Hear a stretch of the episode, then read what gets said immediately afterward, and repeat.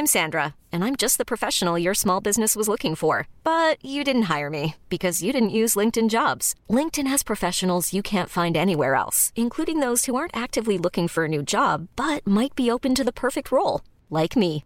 In a given month, over 70% of LinkedIn users don't visit other leading job sites. So if you're not looking on LinkedIn, you'll miss out on great candidates like Sandra. Start hiring professionals like a professional. Post your free job on linkedin.com/achieve today. Bonsoir à tous et bonsoir à toutes. Bienvenue dans Punchline ce soir sur CNews. Deux candidats en campagne. Marine Le Pen est à Avignon où elle va tenir ce soir son premier meeting de l'entre-deux tours, meeting à suivre en direct sur CNews. Emmanuel Macron de son côté est au Havre, la ville d'Édouard Philippe où il a multiplié les bains de foule, rencontré les dockers, où il va parler ce soir d'écologie et d'énergie renouvelable. La tension monte à 11 jours du second tour. L'université de la Sorbonne est occupée par des étudiants antifascistes qui disent ni Macron ni Le Pen. Des dizaines de manifestations contre l'extrême droite sont prévues samedi dans toute la France à l'appel de nombreuses organisations. On rejoindra nos envoyés spéciaux CNews et Européens ce soir au Havre et à Avignon pour vous faire vivre cette grande soirée politique sur nos deux antennes. On débat. En tout cas, ce soir, avec nos invités, nous sommes avec Karim Zerebi. Bonsoir Karim. Bonsoir, Laurent. Consultant CNews. Alexandre Devecchio. Bonsoir, rédacteur Bonsoir, en chef. Laurent. Adjoint au Figaro, notre Samis Faxi national. Bonsoir, Journaliste politique CNews et Céline Pina, fondatrice de Vivre la République. Bonsoir, Bonsoir. Céline. On va évidemment évoquer ces deux euh, déplacements sur le terrain d'Emmanuel Macron et Marine Le Pen. Mais d'abord, qu'est-ce qui se passe à la Sorbonne où des étudiants ont lancé l'occupation de l'université Sorbonne Panthéon car ils sont mécontents du résultat du premier tour de l'élection présidentielle. Ni Macron ni Le Pen disent-ils. Écoutez d'abord ce qu'ils disent, les slogans qu'ils déploient devant la Sorbonne.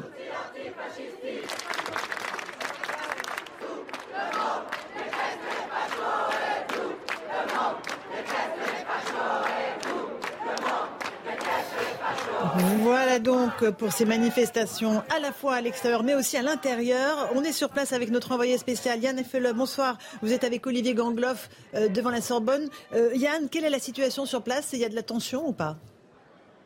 Oui, Laurent, c'est bien. Regardez l'état de cette rue qui témoigne à lui seul de l'ambiance sur place. Vous voyez sur votre gauche la Sorbonne, l'une des plus grandes euh, universités françaises dans un quartier chic de la capitale et au sol une imprimante, des tables, des chaises, des extincteurs, autant d'objets qui ont été lancés un peu plus tôt dans l'après-midi sur les forces de l'ordre, les forces de l'ordre qui empêchent l'entrée de nouveaux étudiants dans la faculté pour euh, soutenir le blocage.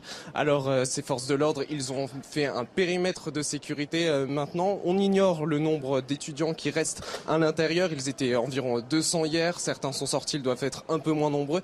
Mais ce qui est sûr, c'est qu'ils sont soutenus par euh, une grosse centaine d'étudiants sur la place de la Sorbonne. Des étudiants qui sont maintenus à l'écart par les forces de l'ordre. Alors là aussi, on a assisté à des scènes de tension entre euh, les étudiants et les forces de l'ordre qui les empêchent d'accéder au bâtiment. Yann, est-ce que l'on sait qui sont ces étudiants, en tout cas pour ceux qui sont à l'intérieur? Est-ce qu'ils sont politisés ou pas?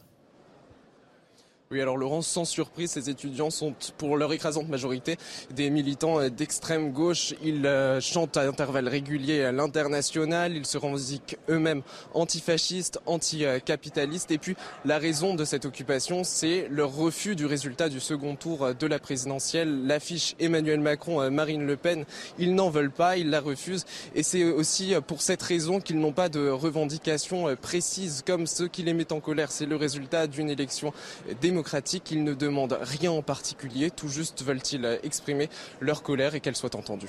Encore une question, Yann. Les forces de police sont sta- stationnaires. Elles ne vont pas intervenir dans la Sorbonne pour l'instant. On est bien d'accord. Eh bien, pour l'instant, oui, pas d'intervention. Elles sont euh, présentes en petit nombre. Elles étaient présentes en petit nombre ce matin. Là, il y a un énorme dispositif euh, policier, des CRS, des gendarmes, des policiers. Ils occupent euh, plusieurs rues, leurs véhicules devant la Sorbonne. Et pour l'instant, ils, n'ont pas tenté d'entrer à l'intérieur de la Sorbonne. Merci beaucoup Yann Effele avec Olivier Gangloff. N'hésitez pas à nous rappeler s'il y a- du nouveau du côté de cette occupation de la Sorbonne. Ce sont des images qui font évidemment, euh, voilà, qui, se, qui sont assez difficiles à comprendre pour euh, qui, euh, voilà, encore une fois, respectent la démocratie. Les, les électeurs se sont prononcés, Céline Pina. Et malgré cela, il y a des jeunes, des étudiants qui refusent le résultat des urnes. Bah, c'est parfaitement ridicule ils en sont même conscients puisqu'ils n'ont absolument aucune revendication. Parce qu'effectivement, euh, contester une élection démocratique, quand on se dit antifasciste, c'est juste du ridicule le plus assumé. On a quelque part aujourd'hui un Poutine qui nous explique qu'il va dénazifier euh, l'Ukraine au mépris de toute réalité. Et là, on a un troupeau d'étudiants qui croient lutter contre le fascisme. On a envie de dire, mais c'est qui le fascisme? Ils sont où les nazis en France? Ils sont où euh, les milices que vous êtes censés combattre? Ils sont où les magasins qui sont censés être brûlés? Parce que je rappelle quand même que la montée du fascisme, ça se fait dans la violence et dans la violence politique. Aujourd'hui, ceux qui exercent une forme de violence politique, c'est eux. Mhm. Et c'est tout. Donc on est vraiment dans l'inversion des valeurs, dans le ridicule absolu, dans la négation du réel. Et on se demande quand même comment, sans ozo, euh, peuvent euh, terroriser à ce point-là les pouvoirs publics qu'on leur laisse la rue et la Sorbonne, mmh. alors qu'ils ne méritent que euh, une bonne fessée, parce que tout ça est franchement corporel, tout ça, franchement, tout cela est ridicule. Si ces gens-là sont mécontents des résultats des élections, qu'ils fassent campagne, qu'ils fassent voter, mais qu'on arrête ce genre mm. de manifestation qui ne mène à rien. Alors, juste, euh, Samy Sfaxi, avant de vous mm. passer la parole, on a un sondage Ipsos qui dit que 58% seulement des 18-24 ans ont voté et 54% des 25-34 ans. Alors là, on ne peut pas dire que ce sont les jeunes qui sont à la Sorbonne. mais quand on prend la photo au niveau national, il y en a plus de la moitié qui ne se sont pas euh, rendus dans les urnes. Il y a hein. une grosse, une grosse abstention, mais ils se sont plus mobilisés quand même qu'en 2017. Et en majorité, les jeunes, ils ont voté euh, pour, Jean-Luc Mélenchon. Maintenant, ça ne veut pas dire que tous les électeurs de Jean-Luc Mélenchon qui sont jeunes cautionnent ce genre, ce genre euh, d'action. Et on peut évidemment après avoir vu ces images, enfin, elles sont euh, quelque part scandaleuse. Combien euh, de personnes dans certains pays aimeraient pouvoir euh, eh bien, étudier, dans une université? Saccager une université, c'est déjà dramatique, mais la Sorbonne, ça prend une dimension particulière. La Sorbonne, c'est un symbole euh, particulier. Et c'est vrai que quand on voit ça, on peut qu'être triste. À l'intérieur des, locaux de, la Sorbonne, il y a ce grand amphithéâtre qui est un, joyau. Il y a le tombeau de Richelieu. il y a, et, on a vu eh bien, certaines des dégradations à, à l'intérieur. Alors, qu'il y ait une contestation et qu'il y ait une révolte d'une jeunesse, bien sûr, et, ça se comprend et, ça, peut s'expliquer aussi, mais dans la rue, pas, pas, dans une université, pas euh, dans un endroit aussi, symbolique que, que, que la Sorbonne. En 2002, lorsque Jean-Marie Le Pen était arrivé euh, au deuxième tour, il y avait eu des grandes manifestations, des grandes marches. Euh, entre, je me rappelle, entre mhm. sur le boulevard Saint-Germain, entre euh, la place de la Concorde et la place de, de, de la République et, et, Bastille. Mais là, c'est vrai que c'est, on assiste à, à autre chose. Et, euh, mais il ne faut pas encore une fois, eh bien, essentialiser et généraliser. Vous avez raison. on voit parmi les, les tags à cab, évidemment, le slogan anti-policier qui dit tous les policiers sont des salauds. Alexandre Devecchio, que vous inspire ces images de l'occupation de la Sorbonne? Une très grande bêtise, mais là où c'est ennuyeux, c'est que c'est des étudiants à la Sorbonne, ils sont peut-être euh, la future élite de la nation, ils comprennent pas les règles de la démocratie, c'est quand même euh, paradoxal. Euh, je suis d'accord avec Céline, il y a aussi un paradoxe. Ils pensent être du côté de la, démocratie contre le fascisme, mais en fait leur attitude est parfaitement anti-démocratique, puisqu'il y a eu un scrutin, les gens se sont exprimés, ou alors on nomme Jean-Luc Mélenchon d'office et on fait plus d'élections. Ce sera, ce sera plus simple. Euh, ensuite, euh, moi j'ai peut-être un petit désaccord avec ce, que, ce qui a été dit. Je pense que justement le, les adultes ont une part de responsabilité là-dedans et c'est on est des générations euh, qui ont été biberonnées, hein, aussi, hein, oui non non mais leurs aînés pardon. Nos générations, eux, la mienne, ont été biberonnées à un antiracisme et un antifascisme de pacotille. En 2002, les manifestations, bien qu'elles étaient dans la rue et qu'il n'y avait pas de, de, de dégradation contre Jean-Marie Le Pen était elle aussi surprenante. Et encore, c'était Jean-Marie Le Pen euh, et pas Marine Le Pen. Mais là aussi, euh, il y avait eu euh, un scrutin, les gens n'avaient qu'à aller voter d'une certaine manière et, et manifester finalement contre enfin, le, choix des urnes. C'est quand même extrêmement paradoxal. Et je disais que leurs aînés ont une responsabilité parce que on entend aujourd'hui ce discours, tout le, discours autour du barrage républicain, c'est quand même une manière de disqualifier une candidate. On peut être très mhm. opposé à cette candidate, mais il faut lui opposer euh, des arguments, être programme contre programme et pas la disqualifier d'office. Donc à force de d'avoir de, ce discours-là, euh, ça se répercute aussi euh, dans, la jeunesse qui ne comprend plus rien et ça se retourne même contre Macron parce que là c'est plus simplement le barrage contre Le Pen, c'est aussi le, barrage contre Macron. Donc, voilà. Karim, votre réaction avec ces images de la Sorbonne? Écoutez, quand on dit qu'ils n'ont aucune revendication, c'est faux. Ils ont une revendication, c'est qu'ils sont contre la démocratie c'est pas une mince revendication quand même, d'être contre la démocratie. Alors s'ils sont contre la démocratie, ils sont pourquoi? Ils sont pour quel type de, de je dirais, de, de, de, de suffrage et de, mode d'élection. Euh, c'est dangereux quand même à un moment donné. On peut pas, euh, parce que le candidat que l'on a choisi a perdu, euh, de remettre en cause tout d'un coup les fondements de la démocratie. On n'a rien trouvé de mieux que la démocratie aujourd'hui pour faire vivre une société de manière pacifique. C'est le plus imparfait des systèmes, mais c'est exactement. Le mieux. Mais on n'a pas connu mieux. Et puis c'est totalement inopérant et inefficace comme comme pratique. Parce que si vraiment ces jeunes-là avaient une conscience politique, au sens noble du terme, mais qui manifestent de l'or dans la rue, pour le climat, euh, pour le pouvoir d'achat, euh, pour les gens qui souffrent, euh, pour des causes qui existent et qui sont nombreuses dans le pays, mais pas en occupant une université, en mm. empêchant ceux qui veulent étudier d'étudier. C'est totalement à côté de la plaque. C'est contre-productif. Ils ne peuvent pas susciter d'adhésion avec ce type de comportement. Et, ces jeunes qui sont à la Sorbonne devraient le savoir. J'ai l'impression quand même qu'on a beaucoup plus de têtes bien pleines que de têtes bien faites dans ces grandes écoles. Il va falloir quand même qu'on repense peut-être le mode de sélection. En même temps, ils veulent faire un coup politique. Donc évidemment, en se rendant dans le symbole qu'est la Sorbonne, Céline Pina, ils atteignent leur but. Ils sont très peu nombreux et ils arrivent à occuper complètement la Sorbonne et la paralyser. Quel est le message? Qui sont les gens qu'ils veulent conscientiser ou réveiller ou je ne sais pas? Comment est-ce qu'ils veulent euh, quelque part obtenir autre chose que du rejet? Euh, en, se en se comportant de façon extrêmement violente, sans servir aucune cause, sans avoir aucun discours structuré et en s'en prenant, comme dit Karim, à la démocratie. Euh, moi, je veux bien qu'il fasse un coup politique, mais derrière un coup politique, il y a toujours un message. Si le message, mmh. c'est moi, quand je suis pas content, je casse tout, je pense que c'est peut-être un peu limité. limité. On, retournera à la Sorbonne, euh, évidemment, tout au fil de cette émission pour voir comment les choses évoluent. Mais d'abord, il est pratiquement 17h. Si vous nous rejoignez à l'instant sur CNews, le rappel des grands titres de l'actualité avec Mathieu Devez.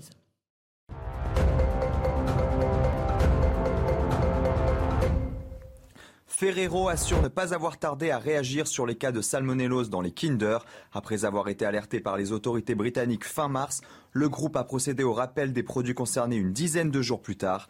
Mais pour l'ONG Foodwatch, Ferrero a trop attendu avant d'agir. Depuis fin mars, le nombre de malades atteints par la salmonellose n'a cessé de gonfler avec des cas détectés dans neuf pays. Un cinéaste russe en compétition officielle pendant le Festival de Cannes longtemps interdit de sortie du territoire russe, Kirill Serebrennikov, farouche opposant à Vladimir Poutine, a pu quitter légalement le pays en mars. Il briguera la Palme d'Or avec Tchaïkovsky Wife, film historique sur le mariage du compositeur de l'époque romantique. Le Rwanda signe un accord avec Londres pour accueillir sur son sol des migrants et des demandeurs d'asile arrivant du Royaume-Uni. Le gouvernement britannique espère ainsi dissuader les traversées illégales de la Manche.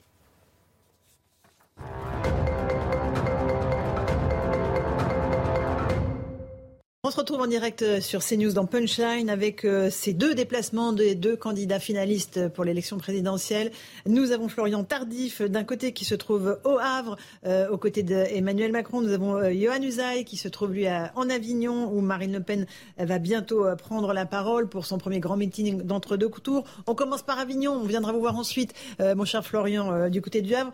Johan, là, la ville n'a pas été choisie au hasard pour Marine Le Pen. C'est une ville qui est plutôt normalement qui lui est plutôt favorable. Mais là, elle est arrivée derrière Jean-Luc Mélenchon. C'est un peu vers ses électeurs qu'elle va se tourner ce soir. Oui, évidemment, Laurent. Ce soir, Marine Le Pen va adresser des signaux aux électeurs de Jean-Luc euh, Mélenchon. Alors, pour être tout à fait précis, cette ville de premier meeting d'entre-deux tours avait été choisie avant de connaître les résultats. On connaissait dès la semaine dernière le lieu où, précisément se tiendrait ce, meeting. Donc, euh, tout cela avait été monté, la stratégie avait été arrêtée avant le premier tour de ces euh, élections. Il n'empêche, vous l'avez dit, le Vaucluse, généralement, le département est très favorable à Marine Le Pen. Là, Jean-Luc Mélenchon arrive en tête à à Avignon. Donc ce sera l'occasion pour Marine Le Pen de mobiliser ses troupes, de dire à ses électeurs qu'il faut se mobiliser, de répéter son slogan qu'elle répète à l'envie depuis maintenant des jours, si ce n'est des semaines. Si le peuple vote, le peuple gagne. Et puis les électeurs de Jean-Luc Mélenchon, donc vous en parliez, effectivement, elle va leur adresser des signaux parce qu'elle sait bien qu'elle a besoin d'eux. C'est une réserve de voix très importante. Elle ne peut pas se passer de ses électeurs si elle espère l'emporter le 24 avril prochain. Que va-t-elle dire pour leur parler? Eh bien, elle va principalement évoquer la réforme des retraites. Le slogan de cette entre-deux tours, ça pourrait être le slogan suivant. Si vous voulez la réforme des retraites à 65 ans, votez pour Emmanuel Macron. Si vous voulez la réforme des retraites à 62, voire 60 ans si vous avez commencé tôt, eh bien, votez pour moi. C'est un des arguments que répète tous les jours inlassablement Marine Le Pen. C'est ce qu'elle dira à nouveau ce soir, à n'en pas douter. Merci, euh, Johan Usaï, avec Stéphanie Rouquet. On revient vous voir tout au long de la soirée. Vous êtes aussi avec euh, Victor Chabert d'Europe 1 qui nous fera vivre euh, ce meeting que l'on pourra suivre en direct sur CNews. On retourne du côté du Havre où se trouve le candidat président Emmanuel Macron. Florian Tardif, vous êtes avec Thibault Marcheteau. Là, le président choisit encore une fois la formule bain de foule. Il tiendra un grand meeting samedi. On le diffusera aussi en direct sur CNews, je le précise. Là, il est, il est où en ce moment? Il rencontre des dockers? Il va parler d'écologie, c'est cela? Oui, il a rencontré euh, tout à l'heure Laurence euh, des euh, Dockers, Emmanuel Macron qui est sur les terres donc d'Edouard Philippe, mais qui n'est pas pour autant en terrain conquis. Pour rebondir sur la discussion que vous aviez à l'instant avec Johan Usaï, pourquoi? Parce que les Havrais ont décidé de placer Jean-Luc Mélenchon en tête au premier tour de cette élection présidentielle. Emmanuel Macron, tout comme Marine Le Pen, souhaite aujourd'hui leur parler en abordant la question climatique. Il va visiter d'ici quelques minutes cette usine qui se trouve juste derrière moi, qui produit des pales d'éoliennes offshore, l'éolien qui est un marqueur différenciant fort entre le programme d'Emmanuel Macron et le programme de Marine Le Pen. Pourquoi? Parce que la candidate du Rassemblement national souhaite mettre en place, si elle est élue euh, d'ici donc dix jours, un moratoire euh, sur l'éolienne, alors que Emmanuel Macron veut développer ce type d'énergie renouvelable. Il va donc ce soir envoyer des signaux forts aux électeurs de gauche et donc plus particulièrement aux électeurs de Jean-Luc Mélenchon qui, Johan l'a rappelé à l'instant, sont une des clés euh, pour gagner euh, cette élection présidentielle. Merci beaucoup Florian. On vous retrouve tout à l'heure avec euh, Charles Maget. Céline Pina, on voit bien que tous les regards, enfin les regards des deux candidats en campagne se tournent vers ce vivier, ces millions de voix qui se sont portées sur Jean-Luc Mélenchon en espérant en attirer qui sur la retraite, qui sur l'environnement. Voilà, tous les, tous, les, tous les coups sont permis pour essayer de draguer entre guillemets l'électorat Mélenchon. Le vote utile a fonctionné plein. Les réserves de voix, il y en a très peu. Euh, une fois que Marine Le Pen s'est assurée du soutien de, de euh, Zemmour, il n'y a plus beaucoup d'endroits où elle peut euh, aller rechercher des voix et c'est à peu près la même chose pour, pour le président. Donc ils n'ont pas le choix. Après, c'est très compliqué parce qu'ils ont affaire à un électorat qui est très en colère. qui est et sur lequel il ne s'adresse pas. On l'a vu, Emmanuel Macron, lui, a choisi de parler au vote musulman et aux écologistes. Euh, alors que de son côté, Madame Le Pen a choisi plutôt euh, d'insister sur le volet social. Donc chacun a sa stratégie. Il n'en reste pas moins que pour l'instant, les écarts sont encore euh, très importants dans les projections au second tour entre Emmanuel Macron et Marine Le Pen. Et celle qui a le plus de difficultés à récupérer les voix de Mélenchon, ça reste quand même Madame Le Pen. Samy Sfaxi, peut-être qu'on retournera au Havre voir Florian Tardif dans un instant, puisque Emmanuel Macron arrive. En fait, c'est l'arbitre du, du second tour, justement, Jean-Luc Mélenchon, et c'est ça qui est euh, intéressant. Jean-Luc Mélenchon, il est arrivé, il faut bien euh, l'entendre, hein, dans plus de 100 circonscriptions en France, en tête. C'est euh, énorme, et d'ailleurs, ça présage bien un gros bouleversement justement et un gros changement à, l'Assemblée nationale. Donc c'est un, vivier de voix très important. Maintenant, c'est vrai qu'Emmanuel Macron, il essaye de tendre la main à, ses électeurs, aux électeurs de, Jean-Luc Mélenchon. Il parle de planification écologique en disant c'est une bonne idée qu'a présenté Jean-Luc Mélenchon. La retraite, il est contraint de faire eh bien, euh, quelques, quelques efforts. Maintenant, lorsqu'il a dit que, eh pourrait passer une retraite à 64 ans, il prend le risque aussi de fâcher son aile droite. Édouard Philippe, par exemple, n'est pas du tout d'accord euh, pour une retraite à 64 ans. Lorsqu'il était à Matignon, c'était 65 ans. Donc voilà, il est encore dans ce, dans ce jeu d'équilibriste. En fait, Emmanuel Macron, il reste sur cet équilibre, sur ce jeu, en tout cas, d'équilibriste qu'il essaye de mener. Mais depuis qu'il est président de la République, finalement, il a toujours été sur cette ligne de crête à chaque fois. Karim Zerebi, sur euh, les deux déplacements et cette adresse euh, à l'électorat de Jean-Luc Mélenchon. Là, on voit qu'Emmanuel Macron parlait renouvelable, énergie renouvelable, euh, environnement. Il y a une part de l'électorat de Jean-Luc Mélenchon qui s'est tournée vers lui pour ça, justement. Il y a un point commun dans ces deux déplacements, c'est que l'un et l'autre sont sur deux territoires qui étaient des territoires j'allais dire conquis, mhm. Et, et, qui doivent euh, être euh, euh, là des enjeux forts pour ce deuxième tour. le Vaucluse, Avignon, moi c'est ma ville, hein, je suis né à Avignon, donc je connais bien, donc ça a toujours été un bastion pour l'élection présidentielle du Front National et donc du RN aujourd'hui, avec dans le Nord Vaucluse d'ailleurs, Bompard, maire d'Orange, réélu au premier tour chaque fois, Mariani, Thierry, mhm. donc un ralliement de LR qui est aujourd'hui un des proches de Marine Le Pen, qui a été maire de Valréas longtemps et parlementaire dans le département du Vaucluse il y a toujours eu des, scores très forts. Le Front National et le RN a toujours été devant. Là, c'est Mélenchon. Alors, il y a, à mon avis, un double message de la part de Marine Le Pen dans le Vaucluse. Et c'est la même chose du côté du Havre. Elle va parler aux électeurs de Mélenchon, mais elle veut parler aussi aux abstentionnistes. Mm. Parce qu'elle estime que si c'est Mélenchon qui est passé devant, c'est que bon nombre de ses électeurs on va dire habituels, donc sont restés à la maison. Donc elle va remobiliser sur un territoire qui était un territoire de conquête pour elle, et elle va faire des appels du pied sur le pouvoir d'achat, pour ce qui la concerne, aux électeurs de Mélenchon. Emmanuel Macron, c'est la même chose c'est le Havre. Le Havre, c'est qui? C'est Édouard Philippe, son ancien Premier ministre. Il était censé donc, être devant. Et finalement, c'est Mélenchon là encore. Donc il va, avec Édouard Philippe, à la rencontre des Havraises et des Havrais, chercher les abstentionnistes et là envoyer des signaux. Alors lui, sur l'aspect, pas pouvoir d'achat, parce que c'est pas son point fort. On sait qu'il est, moins social que Marine Le Pen, mais sur la question écologique, donc où il va parler plutôt aux écologistes. Donc l'un et l'autre sont une même stratégie sur deux territoires différents. Euh, nous sommes en direct sur CNews. On vous fait vivre cette campagne d'entre deux tours. Florian Tardy, vous êtes à quelques mètres du président Macron, du candidat Macron. Euh, qu'est-ce qui se passe là? Où est-il et avec qui euh, se trouve-t-il? Comme je, le disais tout à l'heure, il est avec euh, les représentants de cette usine qui produit, vous allez le voir dans, quelques instants, c'est assez impressionnant, des pales d'éoliennes offshore. Pour rebondir sur ce que disait Karim Zelirebi à l'instant, il est vrai qu'Emmanuel Macron va tenter à la fois d'envoyer des signaux assez forts aux électeurs de Jean-Luc Mélenchon, mais également aux abstentionnistes. Il y a eu une séquence assez intéressante euh, dès son arrivée ici euh, au Havre, euh, après avoir échangé une poignée de main avec Édouard Philippe, son, ancien Premier ministre. Il s'est dirigé vers les Havrais. Il a été interpellé par un professeur d'histoire-géographie. Ce, ce professeur d'histoire-géographie lui a expliqué qu'il n'avait rien fait euh, durant, durant son quinquennat pour améliorer euh, les conditions euh, dans lesquelles il exerçait donc au collège. Emmanuel Macron lui a expliqué qu'il avait fait des choses et nous avons pu discuter avec avec cet, cet enseignant ensuite donc après cet échange entre le président de la République et, et ce dernier et il nous a expliqué qu'il avait voté Jean-Luc Mélenchon au premier tour de l'élection présidentielle et mmh. que là il allait s'abstenir l'objectif d'Emmanuel Macron, c'est à la fois de parler à cet électorat de Jean-Luc Mélenchon et parler aux abstentionnistes et surtout éviter que les électeurs de Jean-Luc Mélenchon ne deviennent, pour le second tour de l'élection présidentielle, des abstentionnistes. Merci beaucoup pour ces explications, Florian Tardif, avec euh, Charles Baget. On va peut-être regarder cette séquence justement avec euh, cet échange musclé. Hein. Le président, une, voilà, il aime aller au contact euh, et là, les Français lui, lui disent toute la colère qu'ils ont engrangée au cours des derniers mois. On va écouter cet échange avec un enseignant.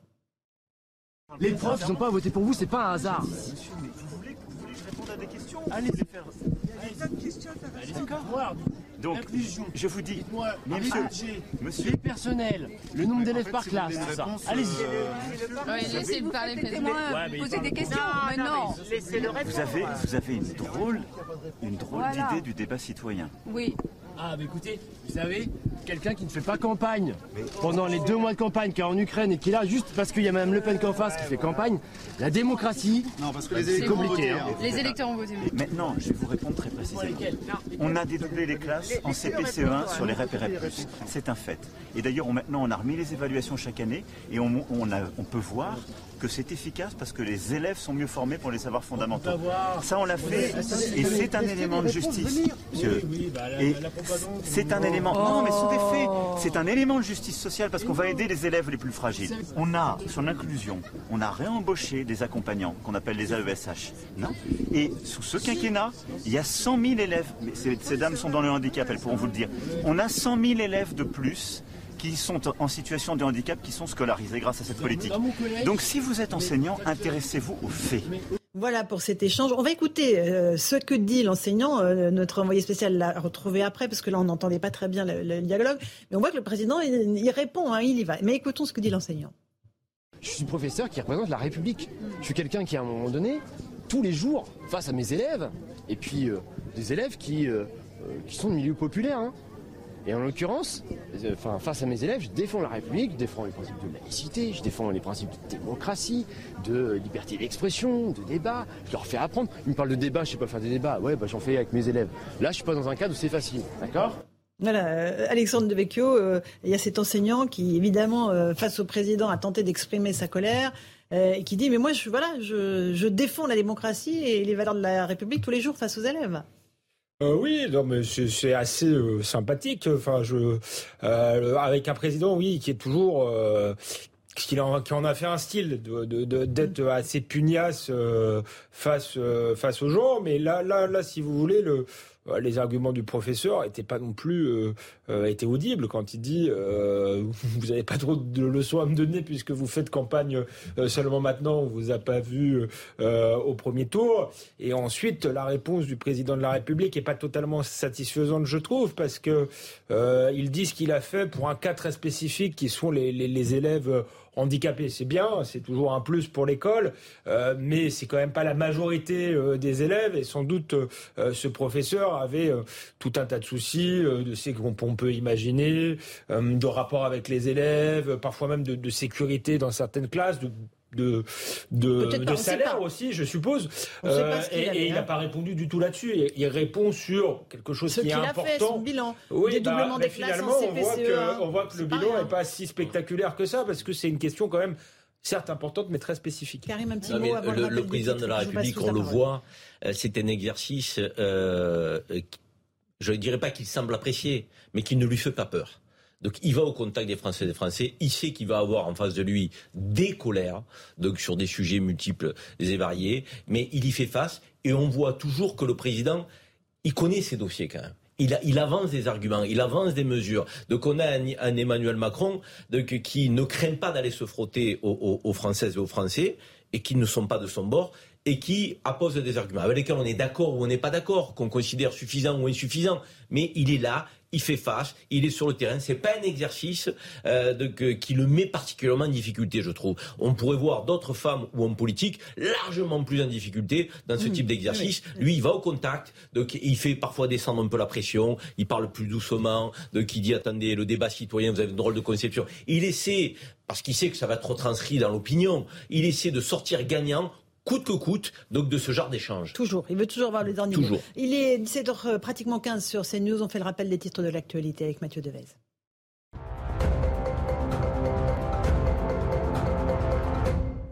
Se dirige-t-on vers une rupture d'huile de tournesol? Plus de la moitié de la production mondiale est fabriquée à partir de fleurs cultivées en Ukraine et en Russie. Le conflit a donc durement touché les approvisionnements et pourrait mener à une pénurie dans les jours à venir.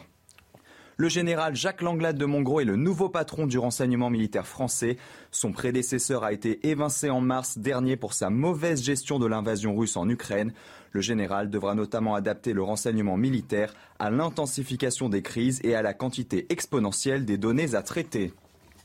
En Allemagne, un réseau d'extrémistes démantelé. Quatre membres d'un réseau d'extrême droite et anti-vax ont été arrêtés pour préparation d'attentats. Les suspects prévoyaient notamment d'enlever le ministre de la Santé allemand et de s'attaquer au réseau d'électricité pour provoquer, je cite, une panne de courant de longue durée sur tout le territoire.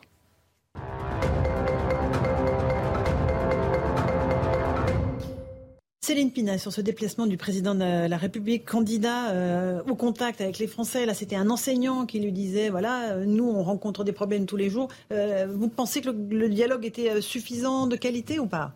Ça ne me choque pas, ça fait partie du jeu quand on est en campagne. Après, je trouve que notre président a quand même toujours ce défaut, cette espèce de prétention qui veut qu'il cherche toujours à humilier la personne qui lui parle. C'est-à-dire que ce côté, euh, vous avez une drôle de conception du débat public, non c'est une interpellation. Il n'y a, rien de très choquant, ni dans l'attitude de l'homme, ni dans son attitude à lui d'ailleurs. Donc euh, cette phrase, mhm. il aurait pu s'en parler, c'est souvent la phrase de, de trop.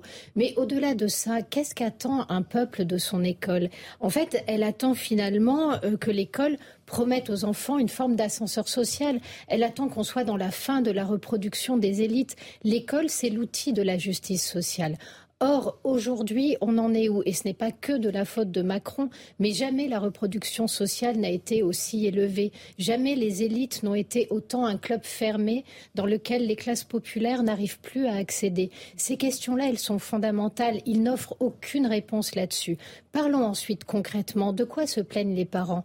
Ben, Des profs qui ne sont jamais remplacés et ça atteint des proportions tellement délirantes qu'on en arrive à voir des établissements qui mettent des annonces à la haine NPE.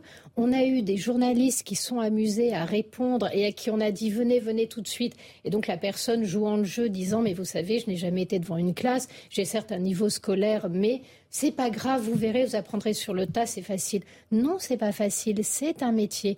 Donc les questions sur l'école sont profondes.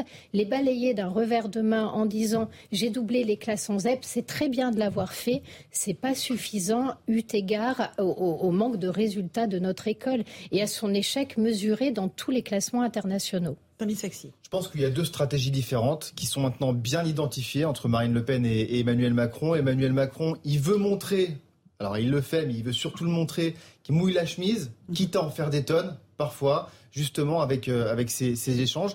Et de l'autre côté, vous avez Marine Le Pen qui déroule, elle, son programme, qui essaye de s'éloigner de la thématique quand même euh, identitaire mhm. qui, qui était représentée au Rassemblement national pour installer un récit qui consisterait à dire que c'est la candidate du pouvoir d'achat. Et Emmanuel Macron, lui, dans les échanges, à chaque fois, il redit c'est la candidate du Front National, c'est l'extrême droite, c'est le repli sur soi, ce sont des valeurs qui ne sont pas compatibles avec des valeurs européennes. Donc il y a ces deux stratégies qui sont vraiment identifiées. Et je le disais tout à l'heure, l'arbitre, ce sera les électeurs de Jean-Luc Mélenchon. Mais du côté des électeurs de Jean-Luc Mélenchon, il y a deux types. Il y a ceux qui sont des militants, qui euh, ont un affect particulier avec Jean-Luc Mélenchon et qui vont dire non, on ne peut pas aller voter Emmanuel Macron. Et il y a un autre type d'électeurs de, de Jean-Luc Mélenchon qui va se dire on peut pas, on va y aller peut-être en se pinçant le nez avec une haine, que, avec une détestation pour, pour Emmanuel Macron, mais on va quand même glisser le bulletin de vote Emmanuel Macron parce qu'on ne veut pas de l'extrême droite à l'Elysée, parce que ce serait un recul justement des droits pour les étrangers, des, des différentes personnes euh, qui sont euh, aujourd'hui euh, en difficulté. Et donc il y a ces deux types d'électorats là chez Jean-Luc Mélenchon, et Emmanuel Macron, il essaye de jongler un peu entre les deux et de récupérer un, peu, mm. un peu des deux. Et pour toi, Samy, il n'y a pas une troisième frange qui risque de voter Marine Le Pen? Non, pour moi, alors, dans l'électorat de Jean-Luc Mélenchon, il y a bien sûr quelques-uns, peut-être même des milliers, qui vont aller chez, chez Marine Le Pen mais euh, la consigne de vote, qui n'en était pas une, mais qui était, on va dire, mm. euh, un peu, un peu euh, distillée d'une certaine manière par, par Jean-Luc Mélenchon, c'était quand même pas un bulletin de vote pour Marine Le Pen. Donc c'était quand même, c'était quand même un, un, un, signe, un signal qui était, mm. qui était important. Mais ça sera pas la majorité. C'est ça. Non, il y a sur qui avait 30 Oui. On a des chiffres, je crois que ça donnait à peu près entre 30 et 40% qui allaient chez Macron, et c'était seulement 18% ou 17 mm. pour le Front National. donc, il y a quelque part, c'est déjà un peu tranché. Alexandre Devecchio Non, et puis il y, a toute une partie de l'électorat de Jean-Luc Mélenchon qui s'est porté sur Jean-Luc Mélenchon euh, par vote utile. Euh, c'est-à-dire que c'était un électorat de gauche qui voulait que la gauche soit représentée et qui n'était pas forcément dans la colère qu'incarnait Jean-Luc Mélenchon. Donc on imagine mal cet électorat de gauche se reporter euh, sur Marine Le Pen. Euh, Mélenchon, un électorat très très composite de toute manière, on l'a vu, avec euh, aussi, il a fait des scores très importants dans les banlieues. Là, on imagine que, que ça s'est mobilisé pour lui aussi pour faire barrage à Éric Zemmour et à Marine Le Pen. donc ça va être difficile, à mon avis, de récupérer énormément de voix si ce n'est chez certains électeurs en colère, très intéressés par la question des retraites mmh. et du pouvoir d'achat. Et moi, je ne crois pas tellement, enfin, je crois pas, ça fonctionne, ça fonctionne pour Emmanuel Macron, mais je regrette ce côté segmentation euh, euh, mhm. qu'adoptent les politiques d'aller faire leur marché à droite, à gauche. J'aime bien qu'un politique ait une, une vision claire, qui ne prenne pas les électeurs euh, mhm. pour des imbéciles, et ensuite aux électeurs de se déterminer sur cette vision. Je trouve ça plus honnête et ça donne moins l'impression que le politique est un espèce de VRP à la pêche aux voix. Non, mais c'est vrai que le, le, risque pour Emmanuel Macron est plus un niveau d'abstention massif euh, qu'un report de voix euh, donc de Jean-Luc Mélenchon euh, et d'autres peut-être petits candidats vers Marine Le Pen. Ce report de voix, il est, il est, il est peu probable, mais il y a une abstention qui peut être très forte aussi, parce que c'est vrai qu'on a deux candidats qui cristallisent une forme de rejet pour des raisons différentes. Donc un rejet parce que c'est toujours la candidate de l'extrême droite dans l'esprit donc de nos compatriotes et l'extrême droite avec l'histoire que l'on sait, l'héritage que l'on connaît. Il y a des gens pour qui ce ne sera jamais possible. et euh, la, la, la, je dirais pas la détestation, mais presque si la détestation de, de la personnalité du président de la République, peut-être plus que sa politique.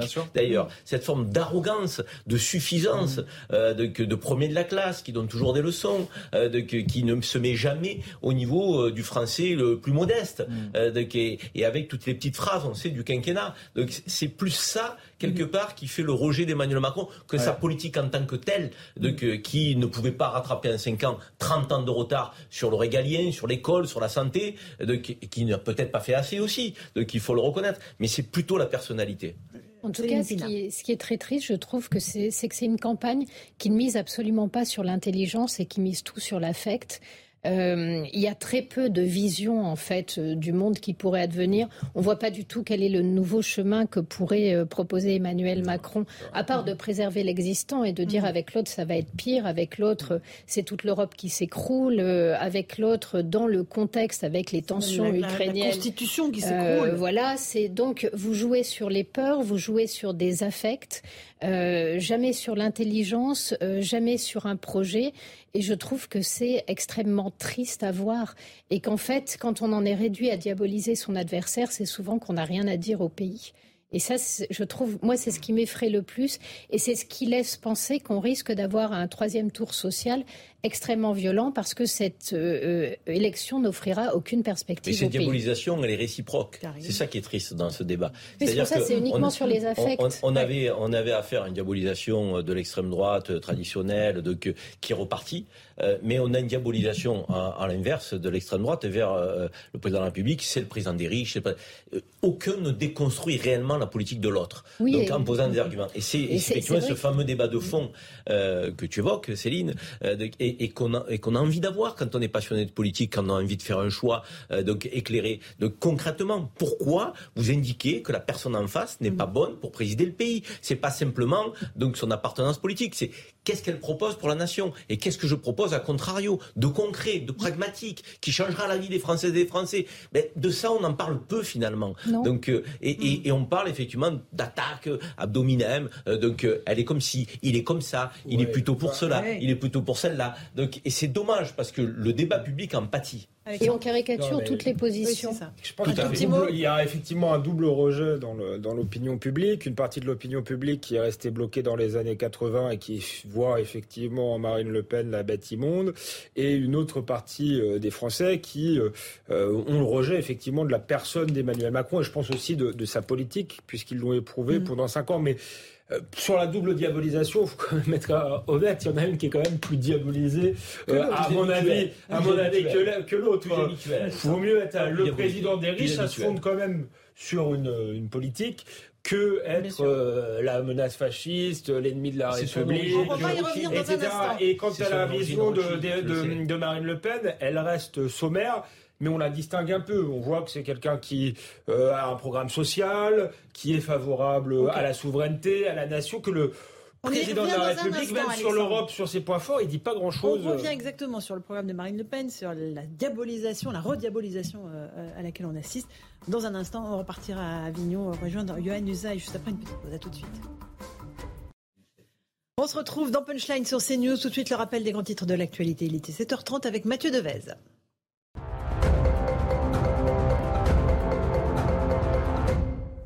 La Russie a subi un de ses plus gros revers matériels depuis le début de l'invasion de l'Ukraine. Le croiseur lance-missile Moskva, vassau amiral de la flotte russe en mer Noire, est désormais gravement endommagé. La raison, une explosion de munitions selon Moscou, mais pour Kiev, la version des faits est tout autre. Les autorités locales affirment que le bateau a été touché par des missiles ukrainiens. Vladimir Poutine veut exporter en Asie. Face aux sanctions européennes imposées à la Russie, le chef du Kremlin souhaite baisser les livraisons d'énergie à l'Ouest. Il faut donc réorienter nos exports vers le marché au sud et à l'est qui croissent rapidement, déclare Vladimir Poutine. Il accuse au passage les Européens de déstabiliser le marché. Elon Musk propose de racheter 100% de Twitter, déjà principal actionnaire de Twitter avec un peu plus de 9% de son capital. Le patron de Tesla veut désormais s'emparer de l'intégralité de l'entreprise et la retirer de Wall Street. Une offre non négociable, précise-t-il.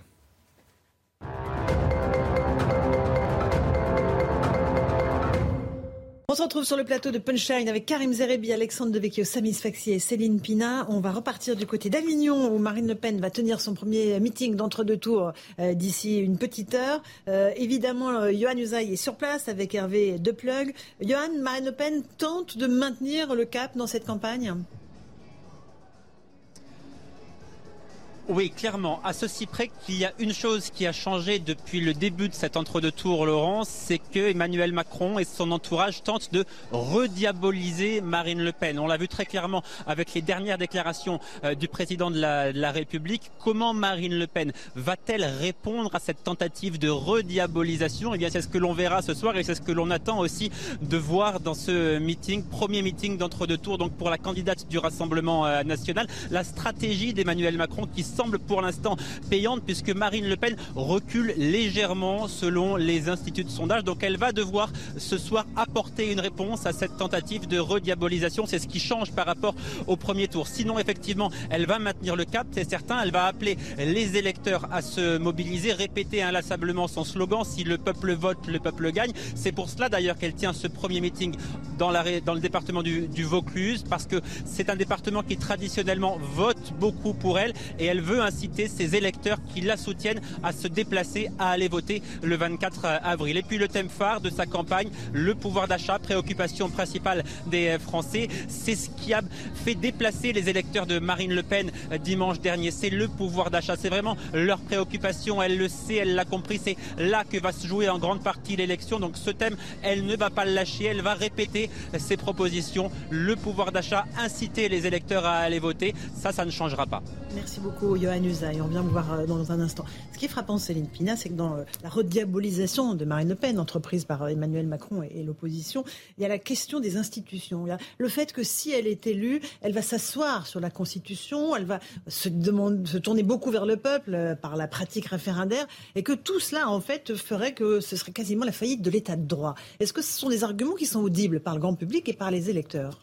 Apparemment, ça marche quand même un petit peu, mais c'est très paradoxal parce que vous avez tout un discours qui explique que euh, ce serait la faillite de l'état de droit européen. Mhm. C'est-à-dire qu'on oppose dans l'attitude de Marine Le Pen le fait qu'elle voudrait faire primer une logique constitutionnelle sur la logique européenne.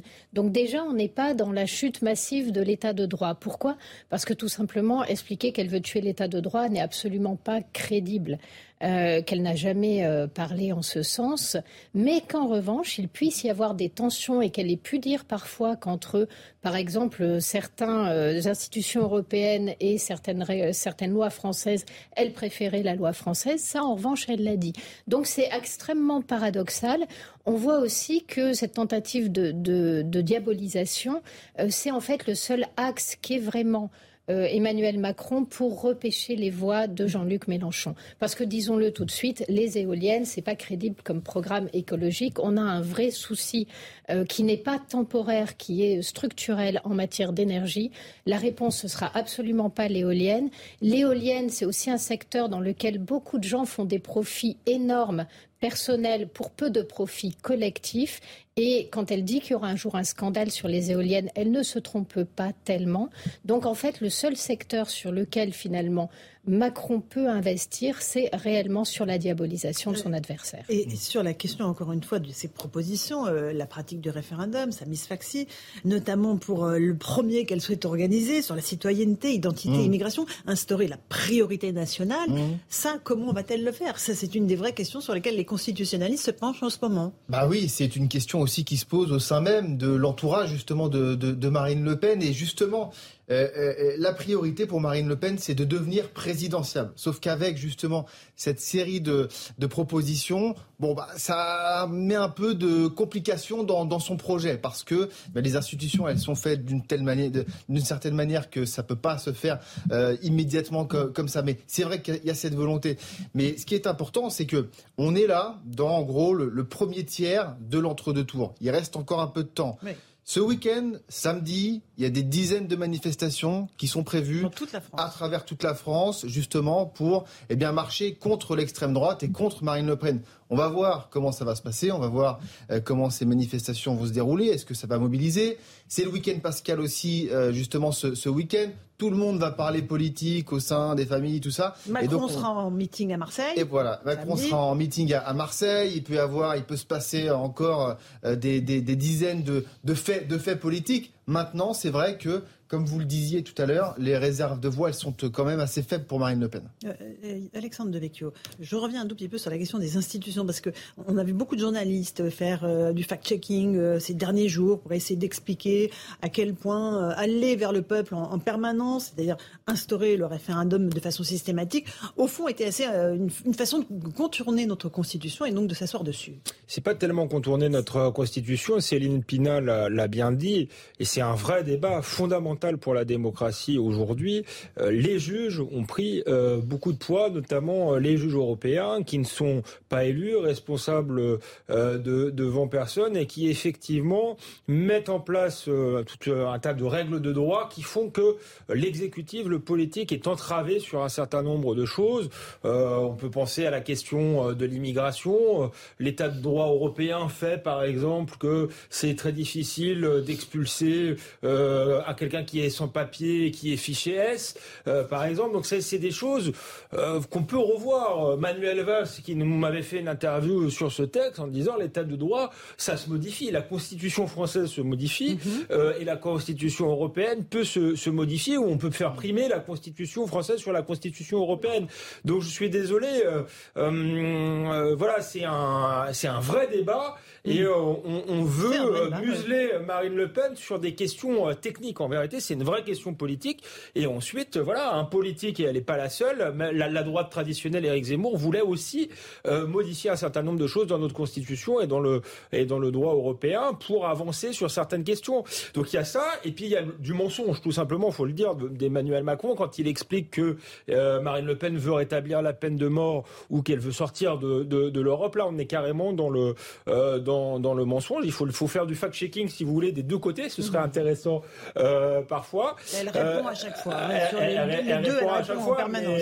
et voilà. Et cette diabolisation fonctionne encore, je crois, parce que on est un pays euh, euh, vieillissant, ça a été dit, euh, avec des gens qui ont finalement euh, bien vécu, euh, qui ont profité d'un système qui, qui, a fonctionné euh, très longtemps et qui, qui, préfèrent le statu quo parce qu'ils ont peur de l'inconnu. Je crois que c'est ça qui fonctionne aujourd'hui plutôt que plus personne ne croit vraiment que c'est une fasciste à part quelques oiseaux qui sont à, à, la Sorbonne. Par contre, il y a la peur du saut dans, dans l'inconnu qui reste très importante pour une partie de la population. Karim. Non, mais par-delà la diabolisation, il y a quand même un vrai sujet. C'est celui de la différence que l'on peut opérer entre la conquête du pouvoir et l'exercice du pouvoir.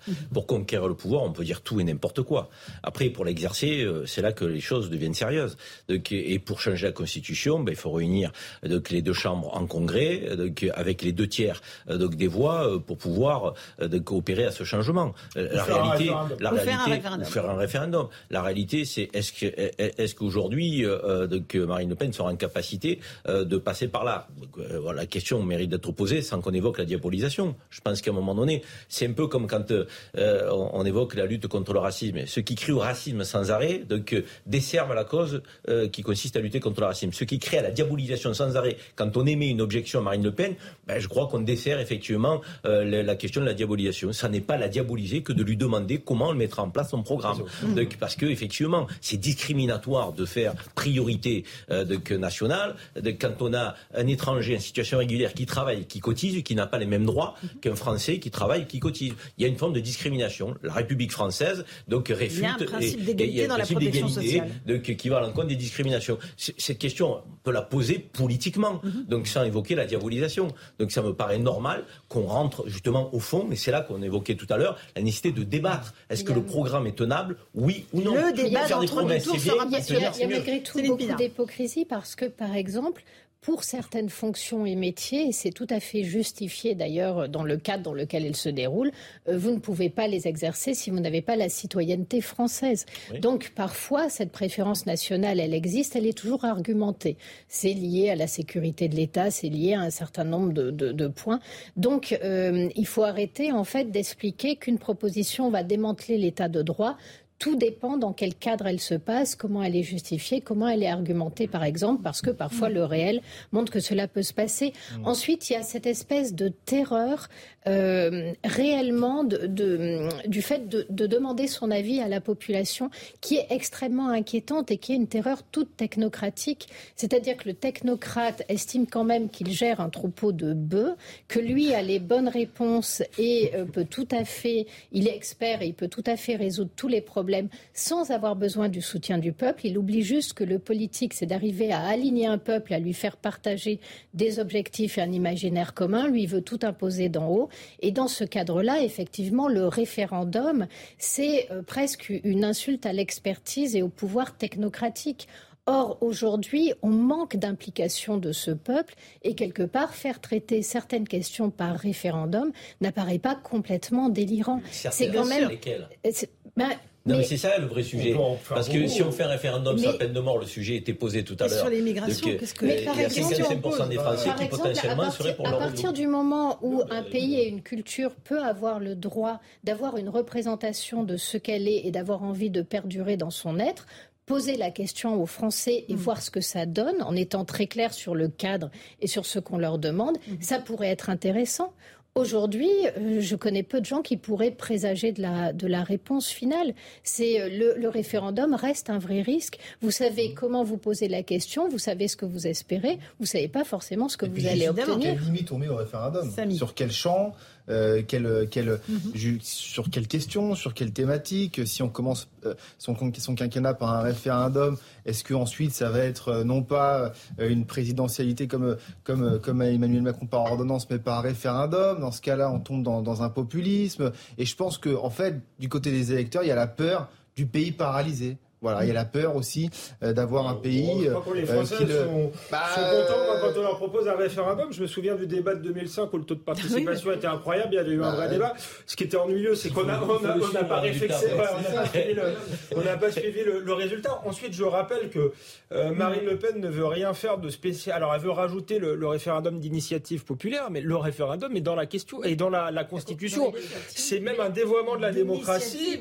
Non, non, c'est même un dévoiement de la démocratie qu'on n'en est pas plus souvent, puisque le deuxième, l'article 2, je crois, de la Constitution dit que la souveraineté populaire s'exerce par la voix euh, de, ses représentants et par le référendum, c'est à égalité. Et le, et le général de Gaulle avait fait cinq référendums quand il était président, justement parce qu'il estimait que la Ve République était un pouvoir extrêmement vertical, qui donnait beaucoup de pouvoir au président, mais à l'inverse, il fallait s'assurer d'une forte légitimité. Or, aujourd'hui, on a le pouvoir vertical, mais qui n'a eh plus euh, la même légitimité. Faire un référendum en sortie de présidentielle, pardon, mais ça n'a pas vraiment de sens. Parce si, que la présidentielle, c'est un référendum. C'est un sens très important. c'est déjà un référendum, donc le faire juste après une élection, ça n'a pas un sens démocratique important. Peut-être sur, on va dire, une mi-mandat, d'accord Peut-être ou peut-être Non, non, non, je vais vous répondre. Moi, je, je, si je faisais de la politique, pardon, c'est la première chose que je ferais à, la, sortie de l'élection. Je ferai des référendums. Pourquoi précisément? Euh, à cause de la question du droit euh, qu'on a posée tout à l'heure. L'exécutif est impuissant sur un certain nombre de questions. Il est entravé soit par euh, la Commission européenne, soit par des juges, et le seul moyen de donner une très grande force à la loi pour qu'elle soit appliquée et qu'elle transforme réellement la vie des gens, fait qu'il faut qu'il y ait l'onction du, du, du peuple. Donc, il faut le mettre dans le programme et ensuite, il faut le faire valider euh, par le peuple. Ça donnera une force supplémentaire ah aux lois et ça permettra euh, de, de, de, voilà, d'avoir de faire pression sur certains contre-pouvoirs. 7h45 sur CNews, on fait le rappel des titres de l'actualité avec Mathieu Devaz et on continue ce débat passionnant.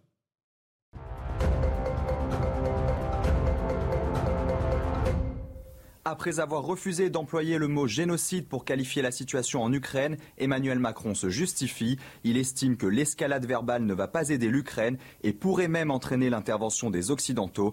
La veille, Volodymyr Zelensky avait jugé très blessant le refus d'Emmanuel Macron de dénoncer un génocide dans son pays. Réouverture des couloirs humanitaires d'évacuation en Ukraine. Le pays annonce une reprise des évacuations de civils via neuf couloirs humanitaires, notamment depuis la ville assiégée de Mariupol dans le sud-est du pays, après une journée de suspension due, selon Kiev, à des violations russes du cessez-le-feu. Le Royaume-Uni autorise le vaccin du laboratoire franco-autrichien Valneva. C'est le sixième vaccin contre le coronavirus à être autorisé au Royaume-Uni.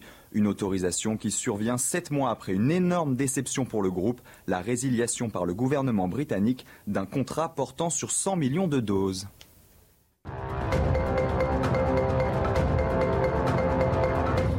On se retrouve dans Punchline avec nos débatteurs. Euh, on est euh, à quelques encablures du second tour. Les deux candidats sont en campagne. Euh, selon les estimations de vote pour le second tour de notre institut Opinionway, on est à 53% pour Emmanuel Macron, 47% pour Marine Le Pen et 28% d'abstention, ce qui n'est pas rien quand même. On verra si ça se confirme d'ici quelques jours. On a beaucoup parlé d'une séquence qui s'est déroulée lors de la conférence de presse hier de Marine Le Pen, lorsqu'une militante écologiste a été sortie de, de la salle parce qu'elle brandissait une pancarte. Et puis évidemment, on s'est aperçu que lors du meeting d'Emmanuel Macron à Strasbourg, il y avait eu exactement le même genre de scène, euh, parce que voilà, quand il y a un important au milieu d'un meeting, il faut l'exfiltrer. On a exactement les mêmes scènes. Vous voyez, on les a mis exprès côte à côte pour que vous voyez bien. À droite, c'était Marine Le Pen, à gauche, le meeting d'Emmanuel Macron. Céline Pinard. Oui, il y a toujours eu des services d'ordre dans les partis politiques. C'est tout à fait normal. Ces services d'ordre encadrent les manifestations, encadrent les meetings. Et un de leurs rôles, c'est de sortir effectivement les éléments perturbateurs. Donc jusqu'à présent, on est dans quelque chose d'absolument logique. Le pire serait qu'il n'y ait pas de service d'ordre, parce que souvent, c'est quand même des gens qui savent intervenir, qui gardent leur sang-froid, qui euh, font le minimum de dégâts, et de laisser tout le monde régler ça au coup de poing. Euh, la seule chose qu'on peut se demander, c'est pourquoi en démocratie aller gratuitement perturber un meeting, sachant que les meetings ont jamais fait bouger les lignes. Euh, les trois quarts du temps, ceux qui assistent au meeting, en tout cas physiquement, sont les convaincus. Peut-être ceux qui sont derrière leur écran de télé, c'est autre chose, mais ceux qui sont dans le, dans le meeting sont essentiellement les convaincus ou les adversaires. Donc fait tout partie ça du jeu politique aussi, j'imagine. Oui, mais ce qui fait moins partie du jeu politique, c'est de l'exploiter en mode regardez ces fascistes quand on fait exactement la même chose. Là, ça fait partie du mensonge politique et c'est moins acceptable. Et je crois que surtout que les Français sont pas très dupes aujourd'hui de, ce genre de séquence. Ça, ça, existe évidemment aussi du côté d'Emmanuel Macron et les images en témoignent. Moi aussi, j'étais à Pau mmh. euh, lors d'une réunion publique avec Emmanuel Macron et François Bayrou et il y avait une, une personne qui voulait interpeller. Alors peut-être de façon un peu euh, vive. Euh, vive, mais je veux dire, euh, chacun aussi s'exprime à, sa manière. Et quand il y a une accumulation de ressentiments au cours de plusieurs années, eh ben voilà, le président est là, on peut pas l'interpeller tous les jours, donc on se, on se, on se lâche un peu et c'est parfois vif, c'est parfois musclé. Mais à Pau, il y avait une, une, une personne, pareil, qui avait été exfiltrée. Euh, le, les services de sécurité l'avaient soulevé et l'avait, et l'avait emmené. Et l'avait traîné. Euh, Alexandre Devecchio. Qui a dit, je crois, si Marine Le Pen est là, vos libertés sont en danger, etc.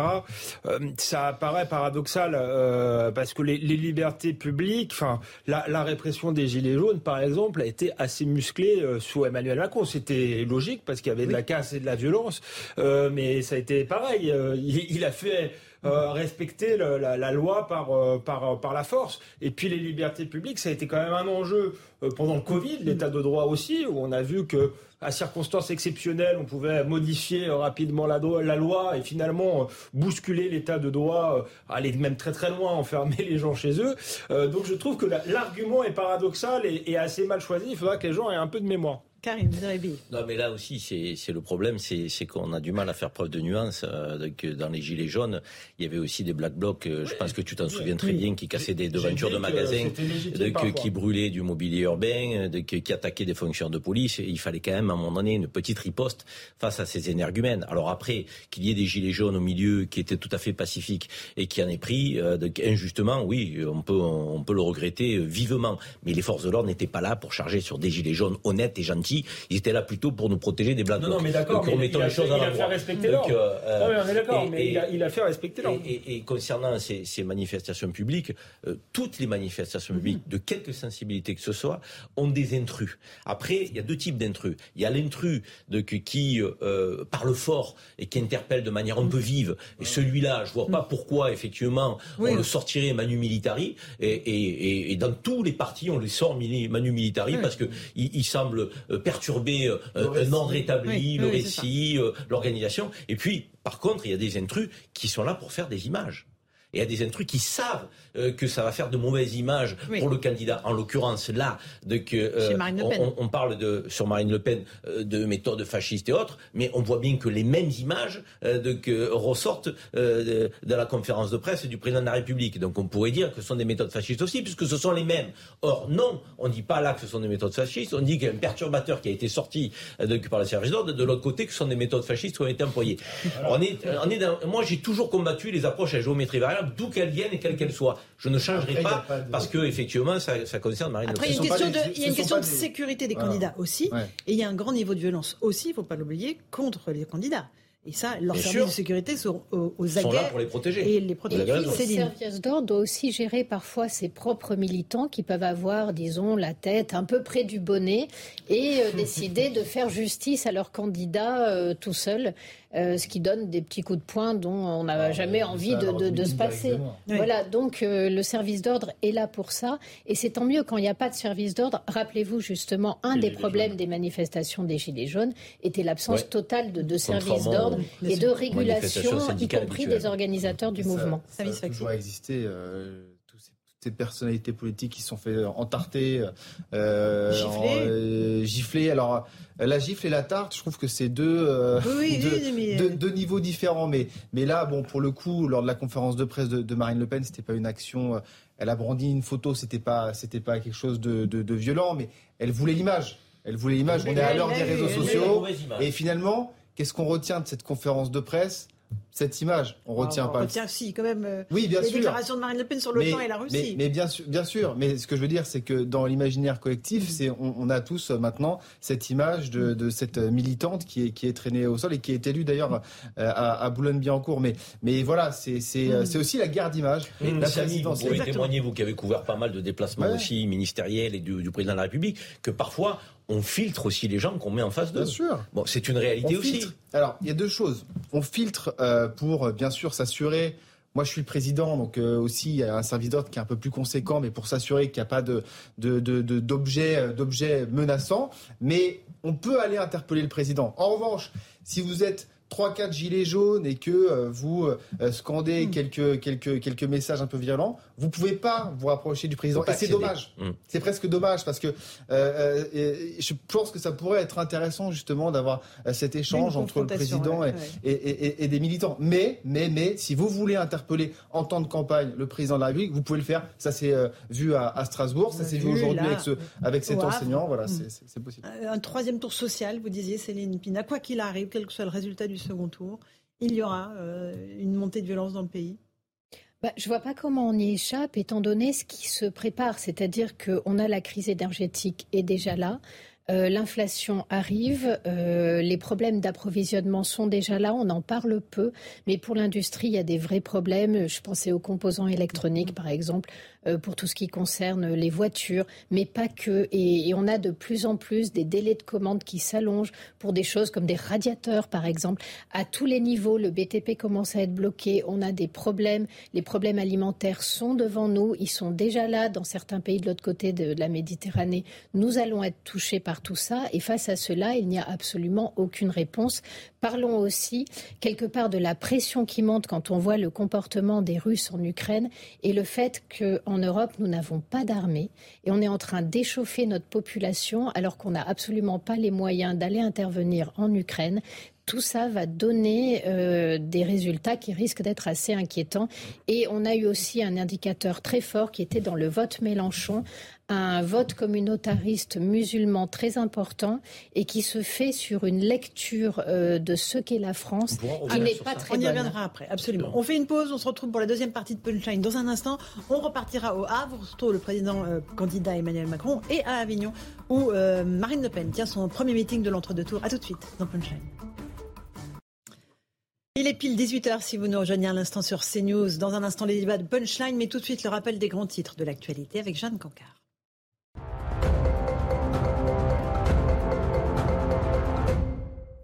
Le dernier interrogatoire de Salah Abdeslam se poursuit aujourd'hui. Pour la première fois hier, il a raconté sa soirée du 13 novembre, affirmant avoir renoncé à se faire exploser dans un bar du 18e arrondissement de Paris par humanité, selon ses mots.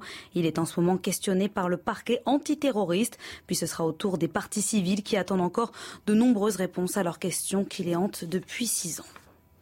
L'Ukraine rejette les accusations de Moscou. Selon le gouverneur de la région russe de Belgorod, frontalière de l'Ukraine, les forces ukrainiennes ont bombardé aujourd'hui deux villages sur le territoire russe, dont un avec des hélicoptères équipés d'armes lourdes. Des affirmations invérifiables qui laissent craindre une nouvelle escalade du conflit après avoir refusé d'employer le mot génocide pour qualifier ce qu'il se passe en Ukraine.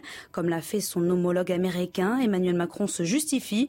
Le chef d'État estime que l'escalade verbale ne va pas aider l'Ukraine et pourrait même entraîner les Occidentaux à intervenir. La veille, Volodymyr Zelensky avait jugé très blessant le refus d'Emmanuel Macron de dénoncer un génocide dans son pays. Le chancelier allemand ou encore le chef de l'ONU, Antonio Guterres, eux aussi se sont pour l'instant gardés de reprendre ce terme. On se retrouve en direct dans Punchline sur CNews et sur Europe 1. Deux candidats en campagne. Marine Le Pen est à Avignon où elle va tenir ce soir son premier meeting de l'entre-deux tours. Meeting à suivre en direct sur CNews et sur Europe 1. Emmanuel Macron est de son côté au Havre, la ville d'Édouard Philippe, où il a multiplié les bains de foule, rencontré les dockers, où il a parlé d'écologie, d'énergie renouvelable. On est avec nos envoyés spéciaux, Florian Tardif pour CNews, Victor Chabert pour Europe 1. On va parler de cette tension qui monte à 11 jours du second tour avec l'université de la Sorbonne aussi qui est occupée. On y revient dans un instant. Mais d'abord, direction Avignon avec vous, Victor Chabert. Victor, la candidate euh, du Rassemblement national, va tenir là son premier meeting d'ici quelques instants dans cette ville, dans ce département où d'habitude elle est sur ses terres, mais où elle a été cette fois-ci devancée par Jean-Luc Mélenchon au premier tour. Oui, et c'est tout l'enjeu pour la candidate RN. Aller chercher ses voix de l'électorat de gauche. On l'a vu dès ce début de semaine, euh, multiplier les appels du pied à l'électorat mélenchoniste, dénonçant le massacre social que serait le programme d'Emmanuel Macron ou en proposant des mesures comme le référendum d'initiative citoyenne qui pourrait euh, séduire cet électorat de gauche. Marine Le Pen devrait axer son discours ici, insister sur l'union nationale, insister sur les deux France qui s'opposent, celle d'Emmanuel Macron et la sienne, et sur les deux offres politiques diamétralement opposées qui s'offrent aux Français pour ce second tour. Près de 4000 militants sont attendus. Elle devrait prendre la parole vers 18h45. Merci beaucoup euh, Victor Chabert euh, d'Europe 1. On vivra tout ça en direct sur CNews et sur Europe 1. Le Havre maintenant avec euh, Florian Tardif qui est sur place avec Charles Baget. Florian, le président Macron a pris la parole il y a quelques instants devant les ouvriers d'une usine qui fabrique des éoliennes.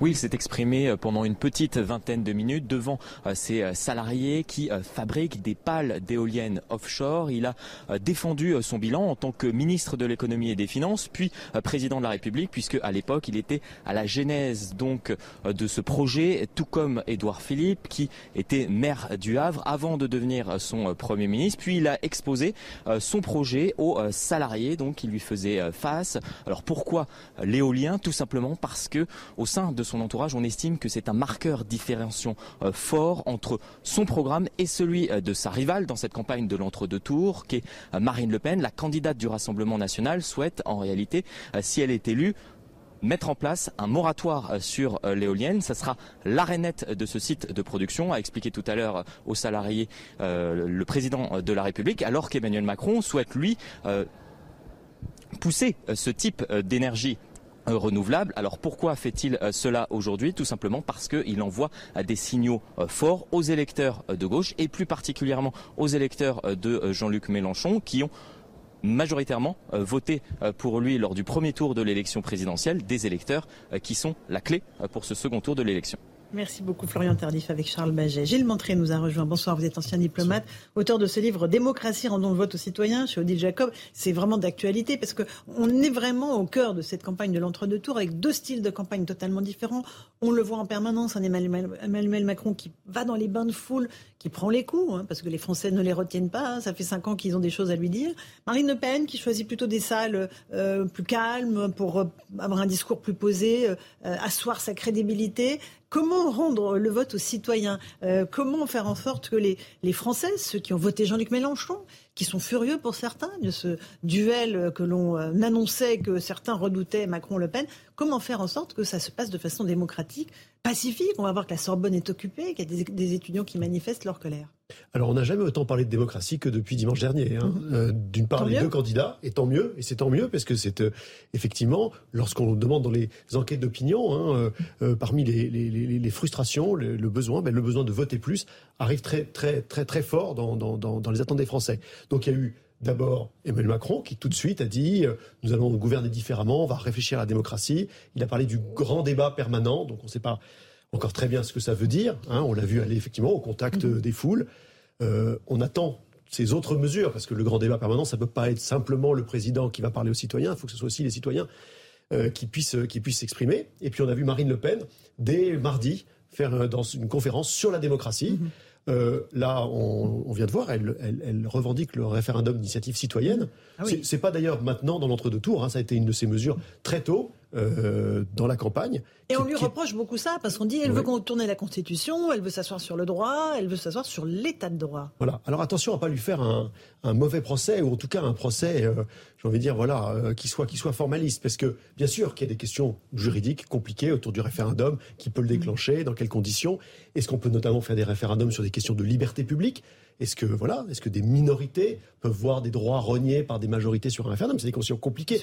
Mais en revanche, accuser Marine Le Pen, la diaboliser en disant attention, si elle est élue, elle va consulter le peuple, elle va changer la Constitution d'une manière qui n'est pas conforme à cette même Constitution, eh bien, le risque, c'est que l'électorat de Marine Le Pen, qui se dit justement, il y a tout un système qui ne nous laisse pas la possibilité de nous exprimer, vient nous expliquer que, parce qu'une histoire d'article 89, d'article 11, on ne pourra pas inscrire la, préférence nationale dans la Constitution, eh ben, on risque d'aboutir au résultat inverse. Vous pensez que ça peut être contre-productif, Céline Pina, cette, ces attaques sur Marine Le Pen et son programme à propos de la... En tout cas, sur le référendum, oui, parce qu'en fait, c'est le rêve d'évacuation du peuple de la technocratie qui se réalise. Euh, le référendum n'est guère apprécié par les élites, parce que justement, pour le coup, euh, vous avez euh, en général des votes qui sont très difficiles à remettre en cause, et on le voit, la remise en cause du référendum de 2005, on le paye encore aujourd'hui, d'une crise démocratique et d'une difficulté à faire confiance aux élus et aux politiques qui euh, a aussi ses racines dans cette histoire-là. Donc il y a dans le refus du référendum une forme de mépris du peuple euh, qui est absolument inentendable en démocratie et surtout, c'est pas comme si on en avait abusé. L'outil sert très très peu et aujourd'hui, on sent dans le besoin euh, de ce peuple d'exister que le référendum peut être une manière de, lui redonner sa place. Alexandre Devecchio, les politiques, euh, ils ont l'impression que c'est la nitroglycérine en fait, le, référendum. Ils, en ont une peur bleue en réalité Oui, parce qu'on a des, politiques qui sont effectivement des technocrates et qui pensent que la politique se réduit à la gestion technique. Euh, des choses, et puis parce que le général de Gaulle, quand il a perdu un, référendum, euh, est parti. Donc euh, perdre un référendum, ça peut saper la légitimité des politiques. C'est aussi un moyen de, de, confirmer la légitimité de celui qui a été élu. Donc effectivement, ils en ont peur. Mais je rejoins Céline, c'est aussi une vision dévoyée, je crois, de la, de la démocratie en réalité, parce que aujourd'hui, on a justement tendance à réduire la démocratie euh, à l'état de droit, au contre-pouvoir, à un certain juridisme. La démocratie, c'est quand même d'abord la souveraineté populaire. Alors, il faut, y a un, faut un équilibre. Mm. S'il y a que la souveraineté populaire, c'est le despotisme du peuple, faut effectivement des contre-pouvoirs. Mais euh, ces dernières années, on a l'impression que le, peuple est entravé dans ses décisions. Il y a le référendum sur lequel les élites se sont assis euh, de 2005, mais il y a aussi tout un nombre Il y a un nombre de lois qui ensuite ne sont pas appliquées, un nombre de problèmes que, dont les politiques ne, ne s'emparent pas et les gens ont le sentiment de, euh, de voter euh, pour rien. Euh, et ajouter à ça une espèce de discrédit de la classe politique en général et des présidents de la République mal élus. Là, on va avoir en réalité un référendum pour ou contre Le Pen et un référendum pour ou contre Macron, mais ce ne sera pas un vote d'adhésion. ça fait que les gens ont envie d'être consultés sur des questions précises. On va faire une pause. Je vous passe la parole ensuite, Karim Zerebi. On parlera aussi de la question du vote communautaire. on voit que et Marine Le Pen et Emmanuel Macron lorgne du côté des millions d'électeurs de Jean-Luc Mélenchon. Qui arrivera à capter cet électorat-là On en débat dans un instant dans Punchline sur CNews et sur Europe 1. A tout de suite. 18h15, si vous nous rejoignez à l'instant sur CNews et sur Europe 1, le rappel des titres de l'actualité avec Jeanne Cancard.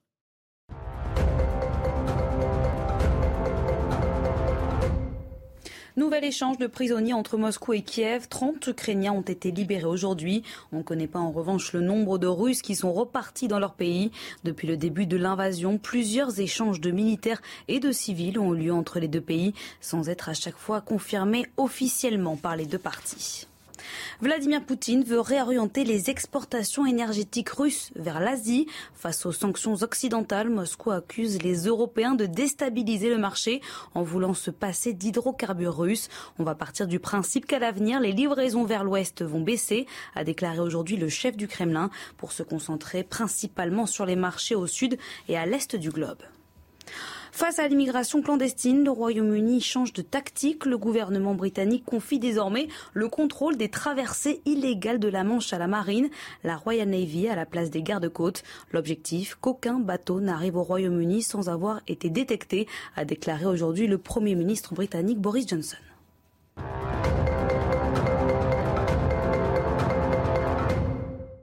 Se retrouve sur le plateau de Punchline CNews Europe 1 avec Karim Zerebi, Alexandre Devecchio du Figaro, Gilles Montré, ancien diplomate, et Céline Pina, fondatrice de Vivre la République. On évoquait la question du référendum. Vous vouliez juste rajouter un tout petit mot, Karim, avant qu'on passe au sujet d'après, la laïcité? Je suis surpris que là, encore une fois, on, est, on, on évacue le débat de fond, euh, car euh, dans le contexte actuel, on voit bien que notre démocratie manque de souffle et que nos compatriotes ne peuvent plus se satisfaire de voter euh, à tous les cinq ans, deux fois, à deux mois d'intervalle pour la présidentielle législative, mais ils revendiquent d'être sollicités que dans le cadre d'un quinquennat à une ou plusieurs reprises selon les grands sujets sur lesquels on doit statuer. et c'est surprenant parce que d'un point de vue politique, moi je préfère largement qu'on fasse état de référendum plutôt que euh, user du 49-3. Donc, euh, très franchement, donc, euh, mm. on a fait passer comme une chose au forceps avec le 49-3 et, et, le peuple a été frustré. Or, je pense qu'on doit structurellement plutôt faire appel au peuple sur des grands sujets de société. Vous avez raison. La question de la laïcité, elle est quand même au cœur de la campagne, même si le pouvoir d'achat a vraiment occupé tout l'espace. Emmanuel Macron en a parlé. Il y a eu cette séquence en marge de son meeting à Strasbourg où il a croisé une jeune fille voilée qui le portait volontairement. Il lui a dit c'est formidable que vous portiez le voile et que vous soyez féministe en même temps. On va écouter, il a reprécisé sa pensée ce matin lors de son déplacement au Havre. Moi, je suis pour la laïcité de 1905, c'est-à-dire celle qui permet à chacun de croire ou de ne pas croire, et pour la liberté. Mais après, je suis pour la neutralité des services publics et pour forger des esprits républicains. Et là, c'est pour ça qu'il n'y a pas de voile à l'école. Ça, c'est un beau discours. Vous allez bien Mais ce débat est un débat mais non, mais, oui, mais c'est un débat, très sincèrement.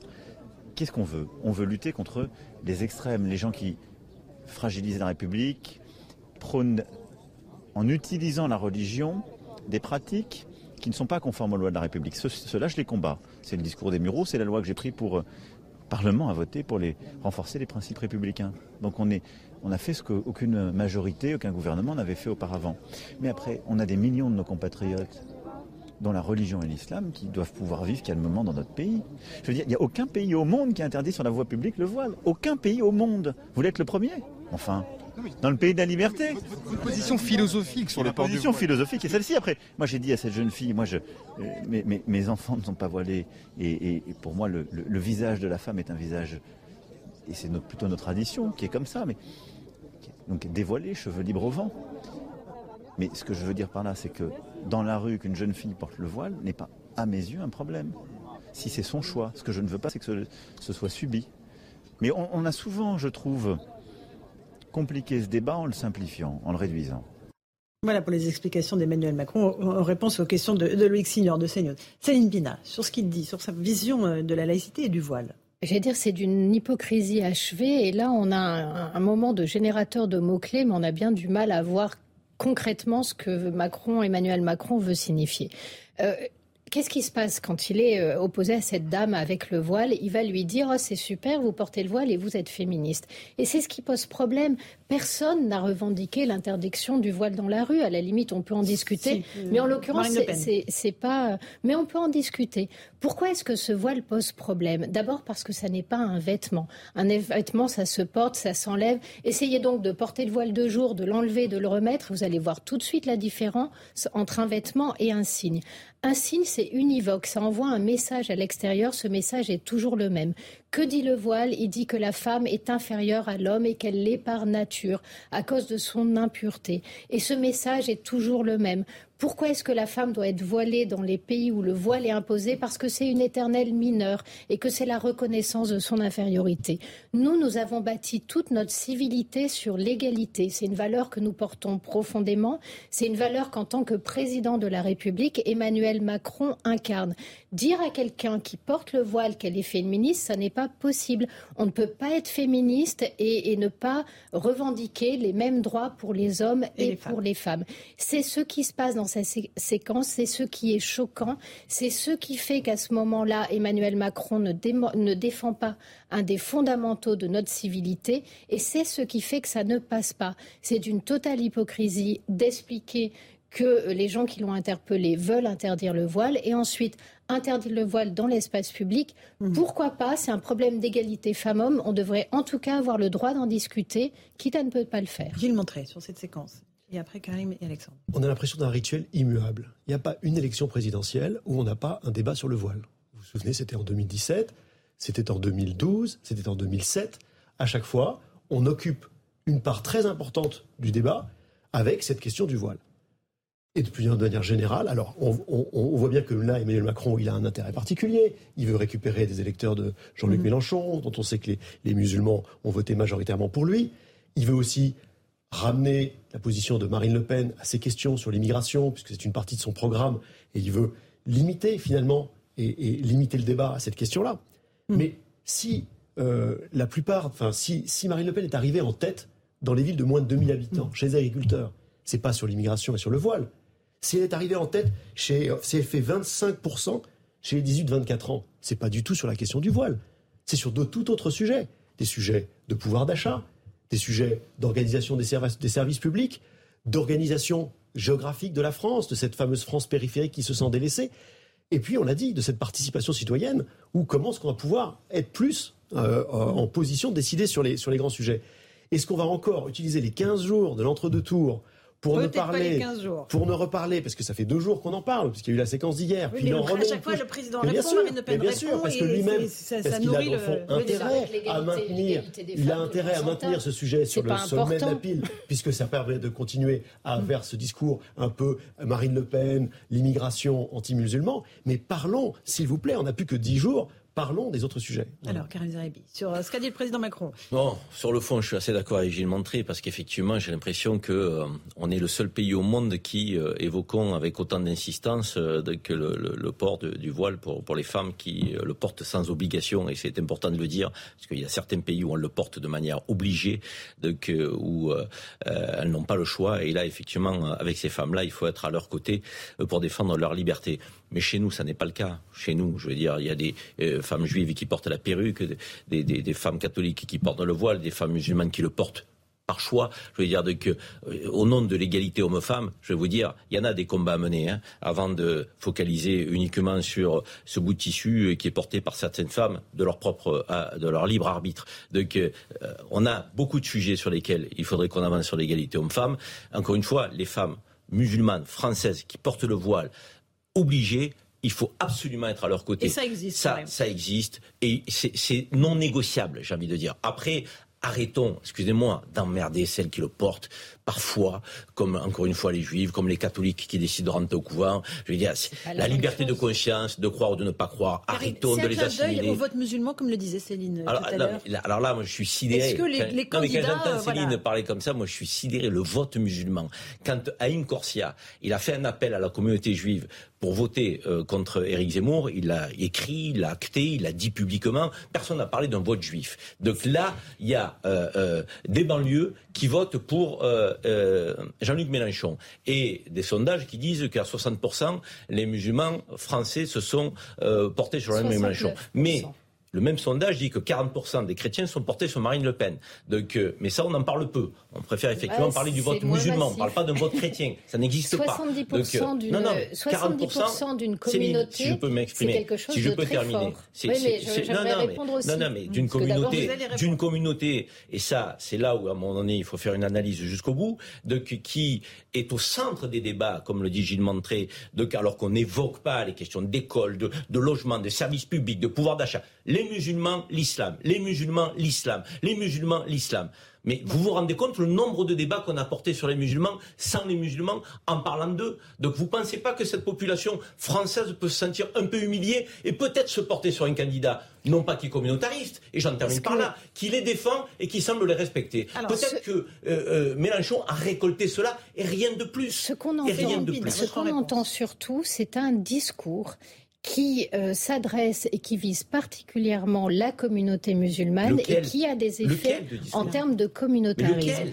Un discours qui explique que la France est raciste, que la France rejette les musulmans, que les musulmans sont en danger, qu'il y a énormément d'islamophobie en France. Le problème, c'est que ce discours est porté vous ne pouvez pas limiter le programme de Mélenchon à ça. Je, peux juste finir. Il a fait, il a fait dans une, dizaine, il a fait dans une dizaine de villes en Seine-Saint-Denis.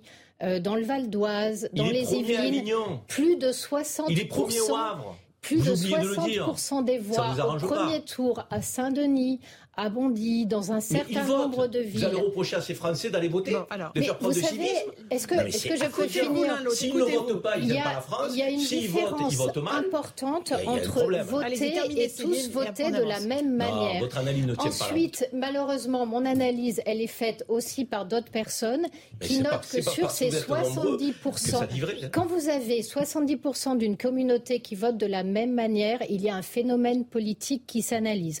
Quand ce phénomène et de respect peut-être pour elle. Il passe aussi par un certain nombre de discours qu'on a vus sur les réseaux sociaux qui expliquent que la France est islamophobe, que dans le séparatisme, on a essayé de faire du mal à une communauté. À ce moment-là, quand les gens se, mobilisent sur ces bases-là, c'est inquiétant, c'est un phénomène politique.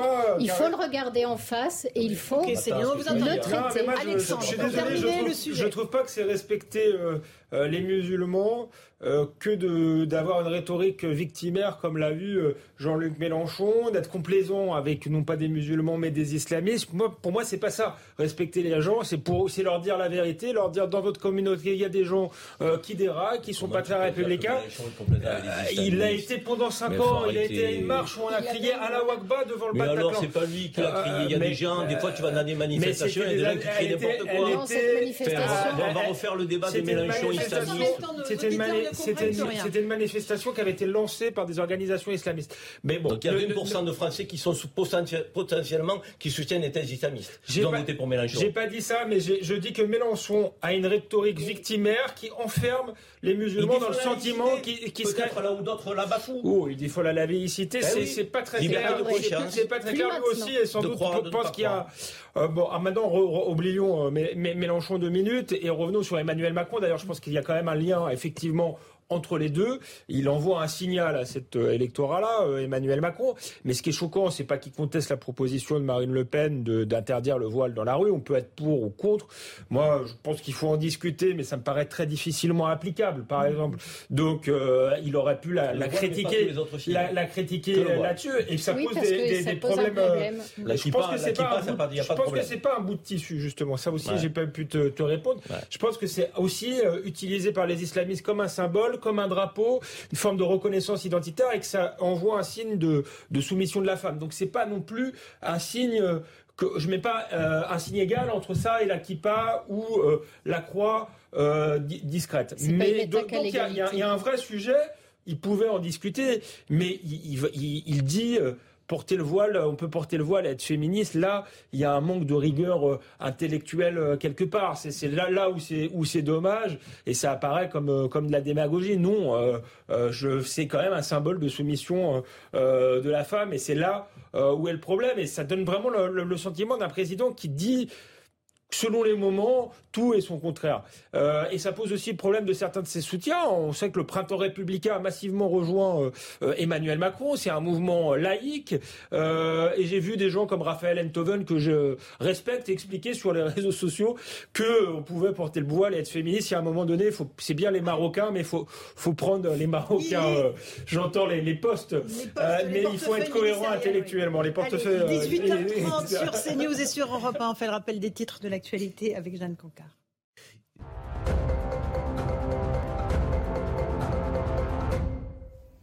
Dans l'affaire sur la mort de Jérémy Cohen, les deux hommes qui ont été placés mardi en garde à vue vont être présentés à un juge d'instruction en vue d'une mise en examen.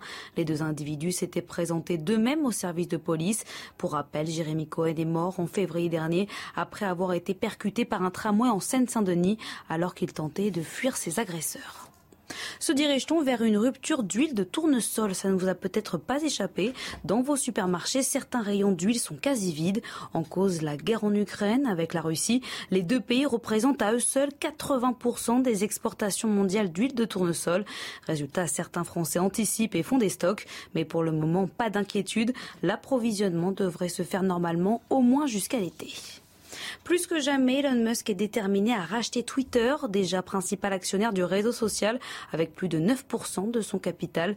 L'homme le plus riche du monde propose d'acheter 100% de Twitter au prix de 54 dollars par action en numéraire. Si son offre est refusée, Elon Musk prévient, il réexaminera sa position d'actionnaire.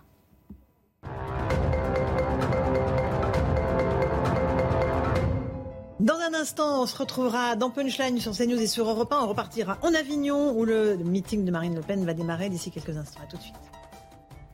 On se retrouve sur le plateau de Punchline sur CNews et sur Europe 1. Deux candidats en campagne. On va se tourner euh, vers euh, Marine Le Pen qui est euh, en Avignon pour son premier meeting d'entre-deux tours.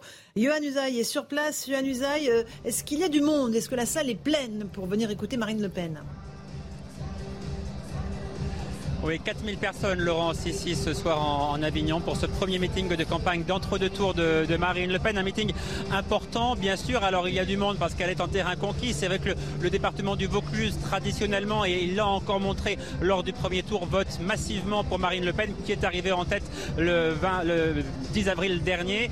Alors effectivement, l'enjeu, il est important, Laurence, pour Marine Le Pen. Il lui reste 10 jours, 10 jours seulement pour tenter d'inverser les courbes avec Emmanuel Macron et pour tenter de contrer les attaques, tenter de contrer la rediabolisation qu'est en train d'effectuer Emmanuel Macron vis-à-vis de Marine Le Pen. On voit que ça prend légèrement auprès de l'opinion puisqu'elle est en léger recul dans les sondages. Alors Marine Le Pen s'attendait à ce que cette campagne d'entre-deux tours soit assez violente, mais je peux vous dire quand même, pour avoir discuté avec certains de ses proches aujourd'hui, que ses proches de Marine Le Pen, ils sont quand même assez sonnés, assez surpris de la violence des attaques de la part d'Emmanuel Macron et de son entourage. Donc on sent que Marine Le Pen est en train de chercher la parade. Elle qui avait tenté de se dédiaboliser depuis des années maintenant, ça semblait avoir fonctionné jusqu'au premier tour de l'élection euh, présidentielle. Là, on, sent effectivement qu'elle est en train de chercher la réplique et il sera intéressant d'écouter ce qu'elle a à dire ce soir de ce point de vue-là. Comment va-t-elle répliquer à Emmanuel Macron? Ce sera maintenant dans une dizaine de minutes le discours de, Marine Le Pen. Johan, juste une petite question, si vous m'entendez malgré la musique, est-ce qu'on sait les grands axes du, discours de Marine Le Pen? Elle va évidemment continuer à parler beaucoup de pouvoir d'achat qui a été vraiment son pilier de programme Oui, le pouvoir d'achat, évidemment, c'est la préoccupation principale des Français. Ça, Marine Le Pen a été l'une des premières à le comprendre depuis sa rentrée de septembre dernier. Elle en parle beaucoup. C'est l'un de ses arguments principaux dans cette campagne. Ça a fonctionné auprès de son électorat. Elle n'a pas du tout l'intention de se laisser dérober ce thème par Emmanuel Macron. Donc, elle va marteler, marteler à nouveau ses propositions sur le pouvoir d'achat. Ça, c'est certain. Elle va parler beaucoup de la réforme des retraites. Elle en a fait un des arguments également pour parler notamment aux électeurs de gauche, aux, aux électeurs de Jean-Luc Mélenchon, dont elle a besoin si elle entend l'espérer, si elle espère euh, l'emporter le, 24 avril prochain. Elle va dire la chose suivante. Elle va dire si vous voulez la retraite à 65 ans, votez Emmanuel Macron. Si vous voulez la retraite à 62 ans, voire 60 ans, si vous avez commencé à travailler tôt, votez pour moi. Ça, c'est l'un de ses arguments pour parler à la gauche. Et puis, je vous le disais, elle va appeler les électeurs à se déplacer. Elle va appeler ses électeurs à aller voter le 24 avril prochain. Elle le sait, elle l'a compris. L'abstention joue contre elle. Donc elle va tout faire pour mobiliser ses troupes. Merci beaucoup Yann Usaï avec Hervé de Plug. On va garder évidemment l'image à l'écran de ce meeting. On va le vivre en direct sur CNews et sur Europe 1. Gilles Montré, effectivement, on peut résumer la campagne hein, pour ou contre la retraite à 65 ans. Ça va être ça. Et dans le sprint final, les, gens vont se déterminer sur cette question-là, vous pensez? Ben, Même pas.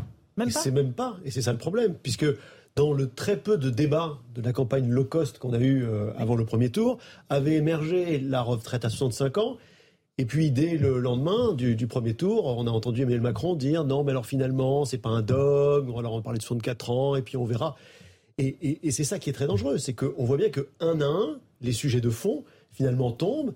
Euh, on, vient de le dire là sur la laïcité, on essaie de faire ressortir un peu des vieux totems, hein, comme, mmh. comme sont la, la, laïcité. Il faut se rendre compte que on est dans un pays qui est maintenant profondément fracturé par le premier tour, profondément fracturé. On savait déjà qu'il y avait un écart entre les catégories populaires qui votent de plus en plus pour Marine Le Pen et les catégories plus, plus aisées.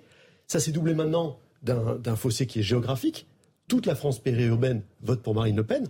C'est d'ailleurs ce qu'a dit François Ruffin de la, France Insoumise euh, ce matin dans une interview en disant mais nous-mêmes, la France Insoumise, on a laissé passer complètement. On est fort dans des bastions, dans des villes, mais on n'est plus du tout dans le monde périphérique. Et en plus, troisième fracture, la fracture euh, de générationnelle. On voit que les jeunes, les jeunes, les 18-24 ans, les, les 24-35 euh, ans, mais même jusqu'à 50 ans, les actifs, les jeunes actifs, ils votent pour Marine Le Pen. Et que c'est surtout un, vote plus de 50 ans, voire retraité, qui s'est porté sur, euh, sur Emmanuel Macron. Cette fracture-là, il va falloir pouvoir y répondre. Vous avez un Français sur deux qui pense que la démocratie ne fonctionne pas en France et un Français sur deux qui pense qu'elle fonctionne très bien. Et on a un peu l'impression, là, dans ce débat d'entre deux, tours, qu'il y a Emmanuel Macron qui dit mais non, mais tout fonctionne bien. Mhm. Voilà. D'ailleurs, on parle des sujets, argumentons, discutons. Et Marine Le Pen qui dit non, ça fonctionne pas. Et il va falloir que le débat se porte aussi sur ce sujet-là et qu'on arrive à avoir des, réponses. Mais il n'y aura qu'un seul débat, hein, c'est le débat d'entre-deux tours qui aura lieu mercredi prochain. Donc euh, ça va être court, deux heures et demie, pour pouvoir aborder tous ces thèmes-là et se faire une idée très précise. Bien sûr. Et ce qui est dangereux, c'est que vous avez vu Marine Le Pen dire aujourd'hui on me refuse le débat. C'est l'histoire de Quotidien, de C8, de Paris Match, sur lequel il y avait des tribunes à publier qui n'ont pas été publiées parce qu'il n'y avait pas la même chose du côté de Emmanuel Macron. Et on comprend très bien qu'il faut absolument. Une stratégie. voilà, c'est une stratégie de ne pas faire le débat. On se souvient de Jacques Chirac mhm. qui avait carrément refusé tout débat en 2002 mhm. avec Jean-Marie Le Pen. Mais lorsque l'on voit que, le, que maintenant, contrairement à 2002, la question porte sur la démocratie elle-même mhm. et sur ce débat, c'est un jeu dangereux. On voit qu'il y a quand même deux marqueurs très forts et très différents, pour ne pas dire opposés totalement. On a une Marine Le Pen qui bâtit son récit sur le verbe protéger. Protéger physiquement les Français avec le sujet de la sécurité et protéger socialement les Français avec la question effectivement de la retraite à 60 ans et du pouvoir d'achat. Protéger, c'est son maître mot et elle va le marteler. Et puis de l'autre côté, on a le maître mot réformer. Réformer, c'est Emmanuel Macron. Réformer, bouger, progresser. Donc, euh, il veut se porter en président euh, moderne et toujours en dynamique à partir de ces verbes-là. Et là, les Français vont faire un choix. Est-ce qu'on prend le risque donc euh, de réformer le pays avec souvent en moins de 10 ans social, il faut le dire, de, à chaque fois qu'on fait une réforme, c'est pour enlever un peu d'acquis sociaux euh, à ceux qui euh, s'étaient battus dans les décennies passées pour les obtenir. Et puis de l'autre côté, on a une Marine Le Pen qui dit non, euh, le monde d'Emmanuel Macron n'est pas inéluctable. Donc, je vous propose une alternative. Donc, et mon alternative à moi, c'est de vous protéger. Mmh, mmh. C'est de vous protéger sur les, les enjeux sociaux, c'est de vous protéger sur les enjeux de sécurité. Est-ce que le message va passer? Nul ne le sait, mais en tout cas, leur défi à tous les deux, c'est d'aller chercher les abstentionnistes et les transferts de voix euh, mhm. qu'ils peuvent aller chercher euh, ici ou là, parce que si ce transfert ne s'opère pas pour l'un ou pour l'autre, ça sera des abstentionnistes supplémentaires. Victor Chabert d'Europe 1 est au meeting euh, de Marine Le Pen à Avignon. Victor, on est évidemment sur une, un département, une ville où d'habitude Marine Le Pen arrivait en tête. Là, pour la première fois, c'est Jean-Luc Mélenchon qui l'a vraiment devancé très nettement. Pourtant, le Rassemblement national était ancré dans ce département. C'est un petit peu sur les terres de Jean-Luc Mélenchon, vers les électeurs de Jean-Luc Mélenchon, que Marine Le Pen va essayer d'envoyer des clins d'œil. Victor Chabert Oui, c'est tout l'enjeu pour Marine Le Pen ici. Aller séduire cet électorat de gauche, cet électorat de gauche à qui elle lance des appels du pied depuis le début de la semaine. On l'a vu notamment avec ses propositions sur le RIC, le référendum d'initiative citoyenne, qui est un appel du pied clairement à l'électorat mélanchoniste.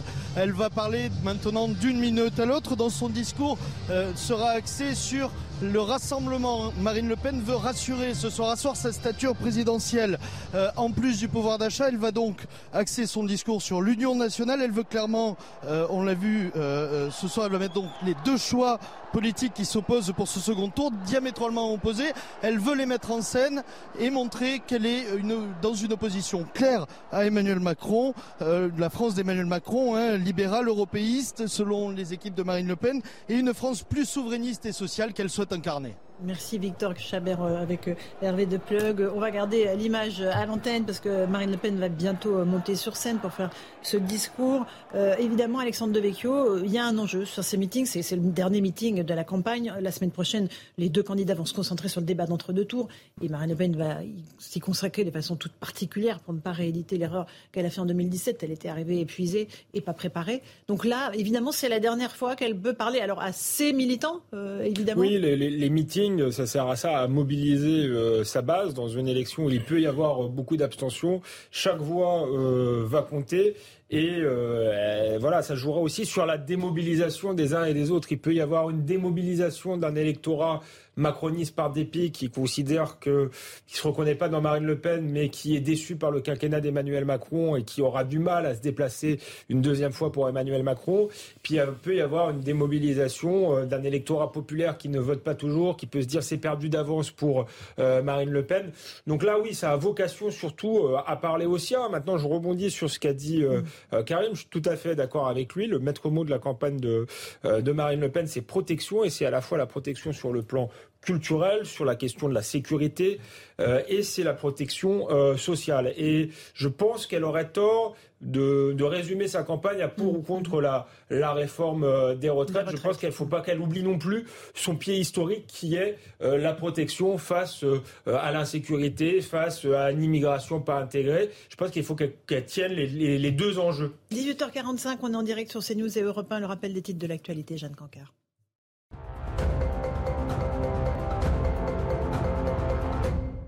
Salah Abdeslam est interrogé en ce moment par les partis civils au procès des attentats. Un peu plus tôt, c'était au tour du parquet antiterroriste, le seul survivant du commando des attentats qui a raconté pour la première fois hier sa soirée du 13 novembre refuse aujourd'hui de répondre à certaines questions. Je pense que j'ai apporté des réponses suffisamment claires hier, a-t-il notamment lancé. La veille, Salah Abdeslam a affirmé avoir renoncé à se faire exploser dans un bar du 18e arrondissement de Paris. Dans l'affaire sur la mort de Jérémy Cohen, les deux hommes qui ont été placés en garde à vue mardi vont être présentés à un juge d'instruction en vue d'une mise en examen. Les deux individus âgés de 23 et 27 ans s'étaient présentés d'eux-mêmes au service de police. Lors de leurs auditions, ils ont abordé la chronologie des événements et ont fait part de, plus, de plusieurs altercations. Pour rappel, Jérémy Cohen est mort en février après avoir été percuté par un tramway en Seine-Saint-Denis alors qu'il fuyait ses agresseurs. À la boulangerie, votre flan ou votre quiche pourrait vous coûter plus cher. Les prix des œufs grimpent et il bat même des records. À l'origine de cette flambée, la grippe aviaire et la guerre en Ukraine. Les boulangers pâtissiers vont subir une augmentation des prix de 40 à 50% par rapport à l'année dernière. Concernant les marchés destinés aux professionnels de la restauration, la hausse est inédite et pourrait atteindre jusqu'à 100%. Pour l'instant, du côté des particuliers, les prix, eux, restent stables.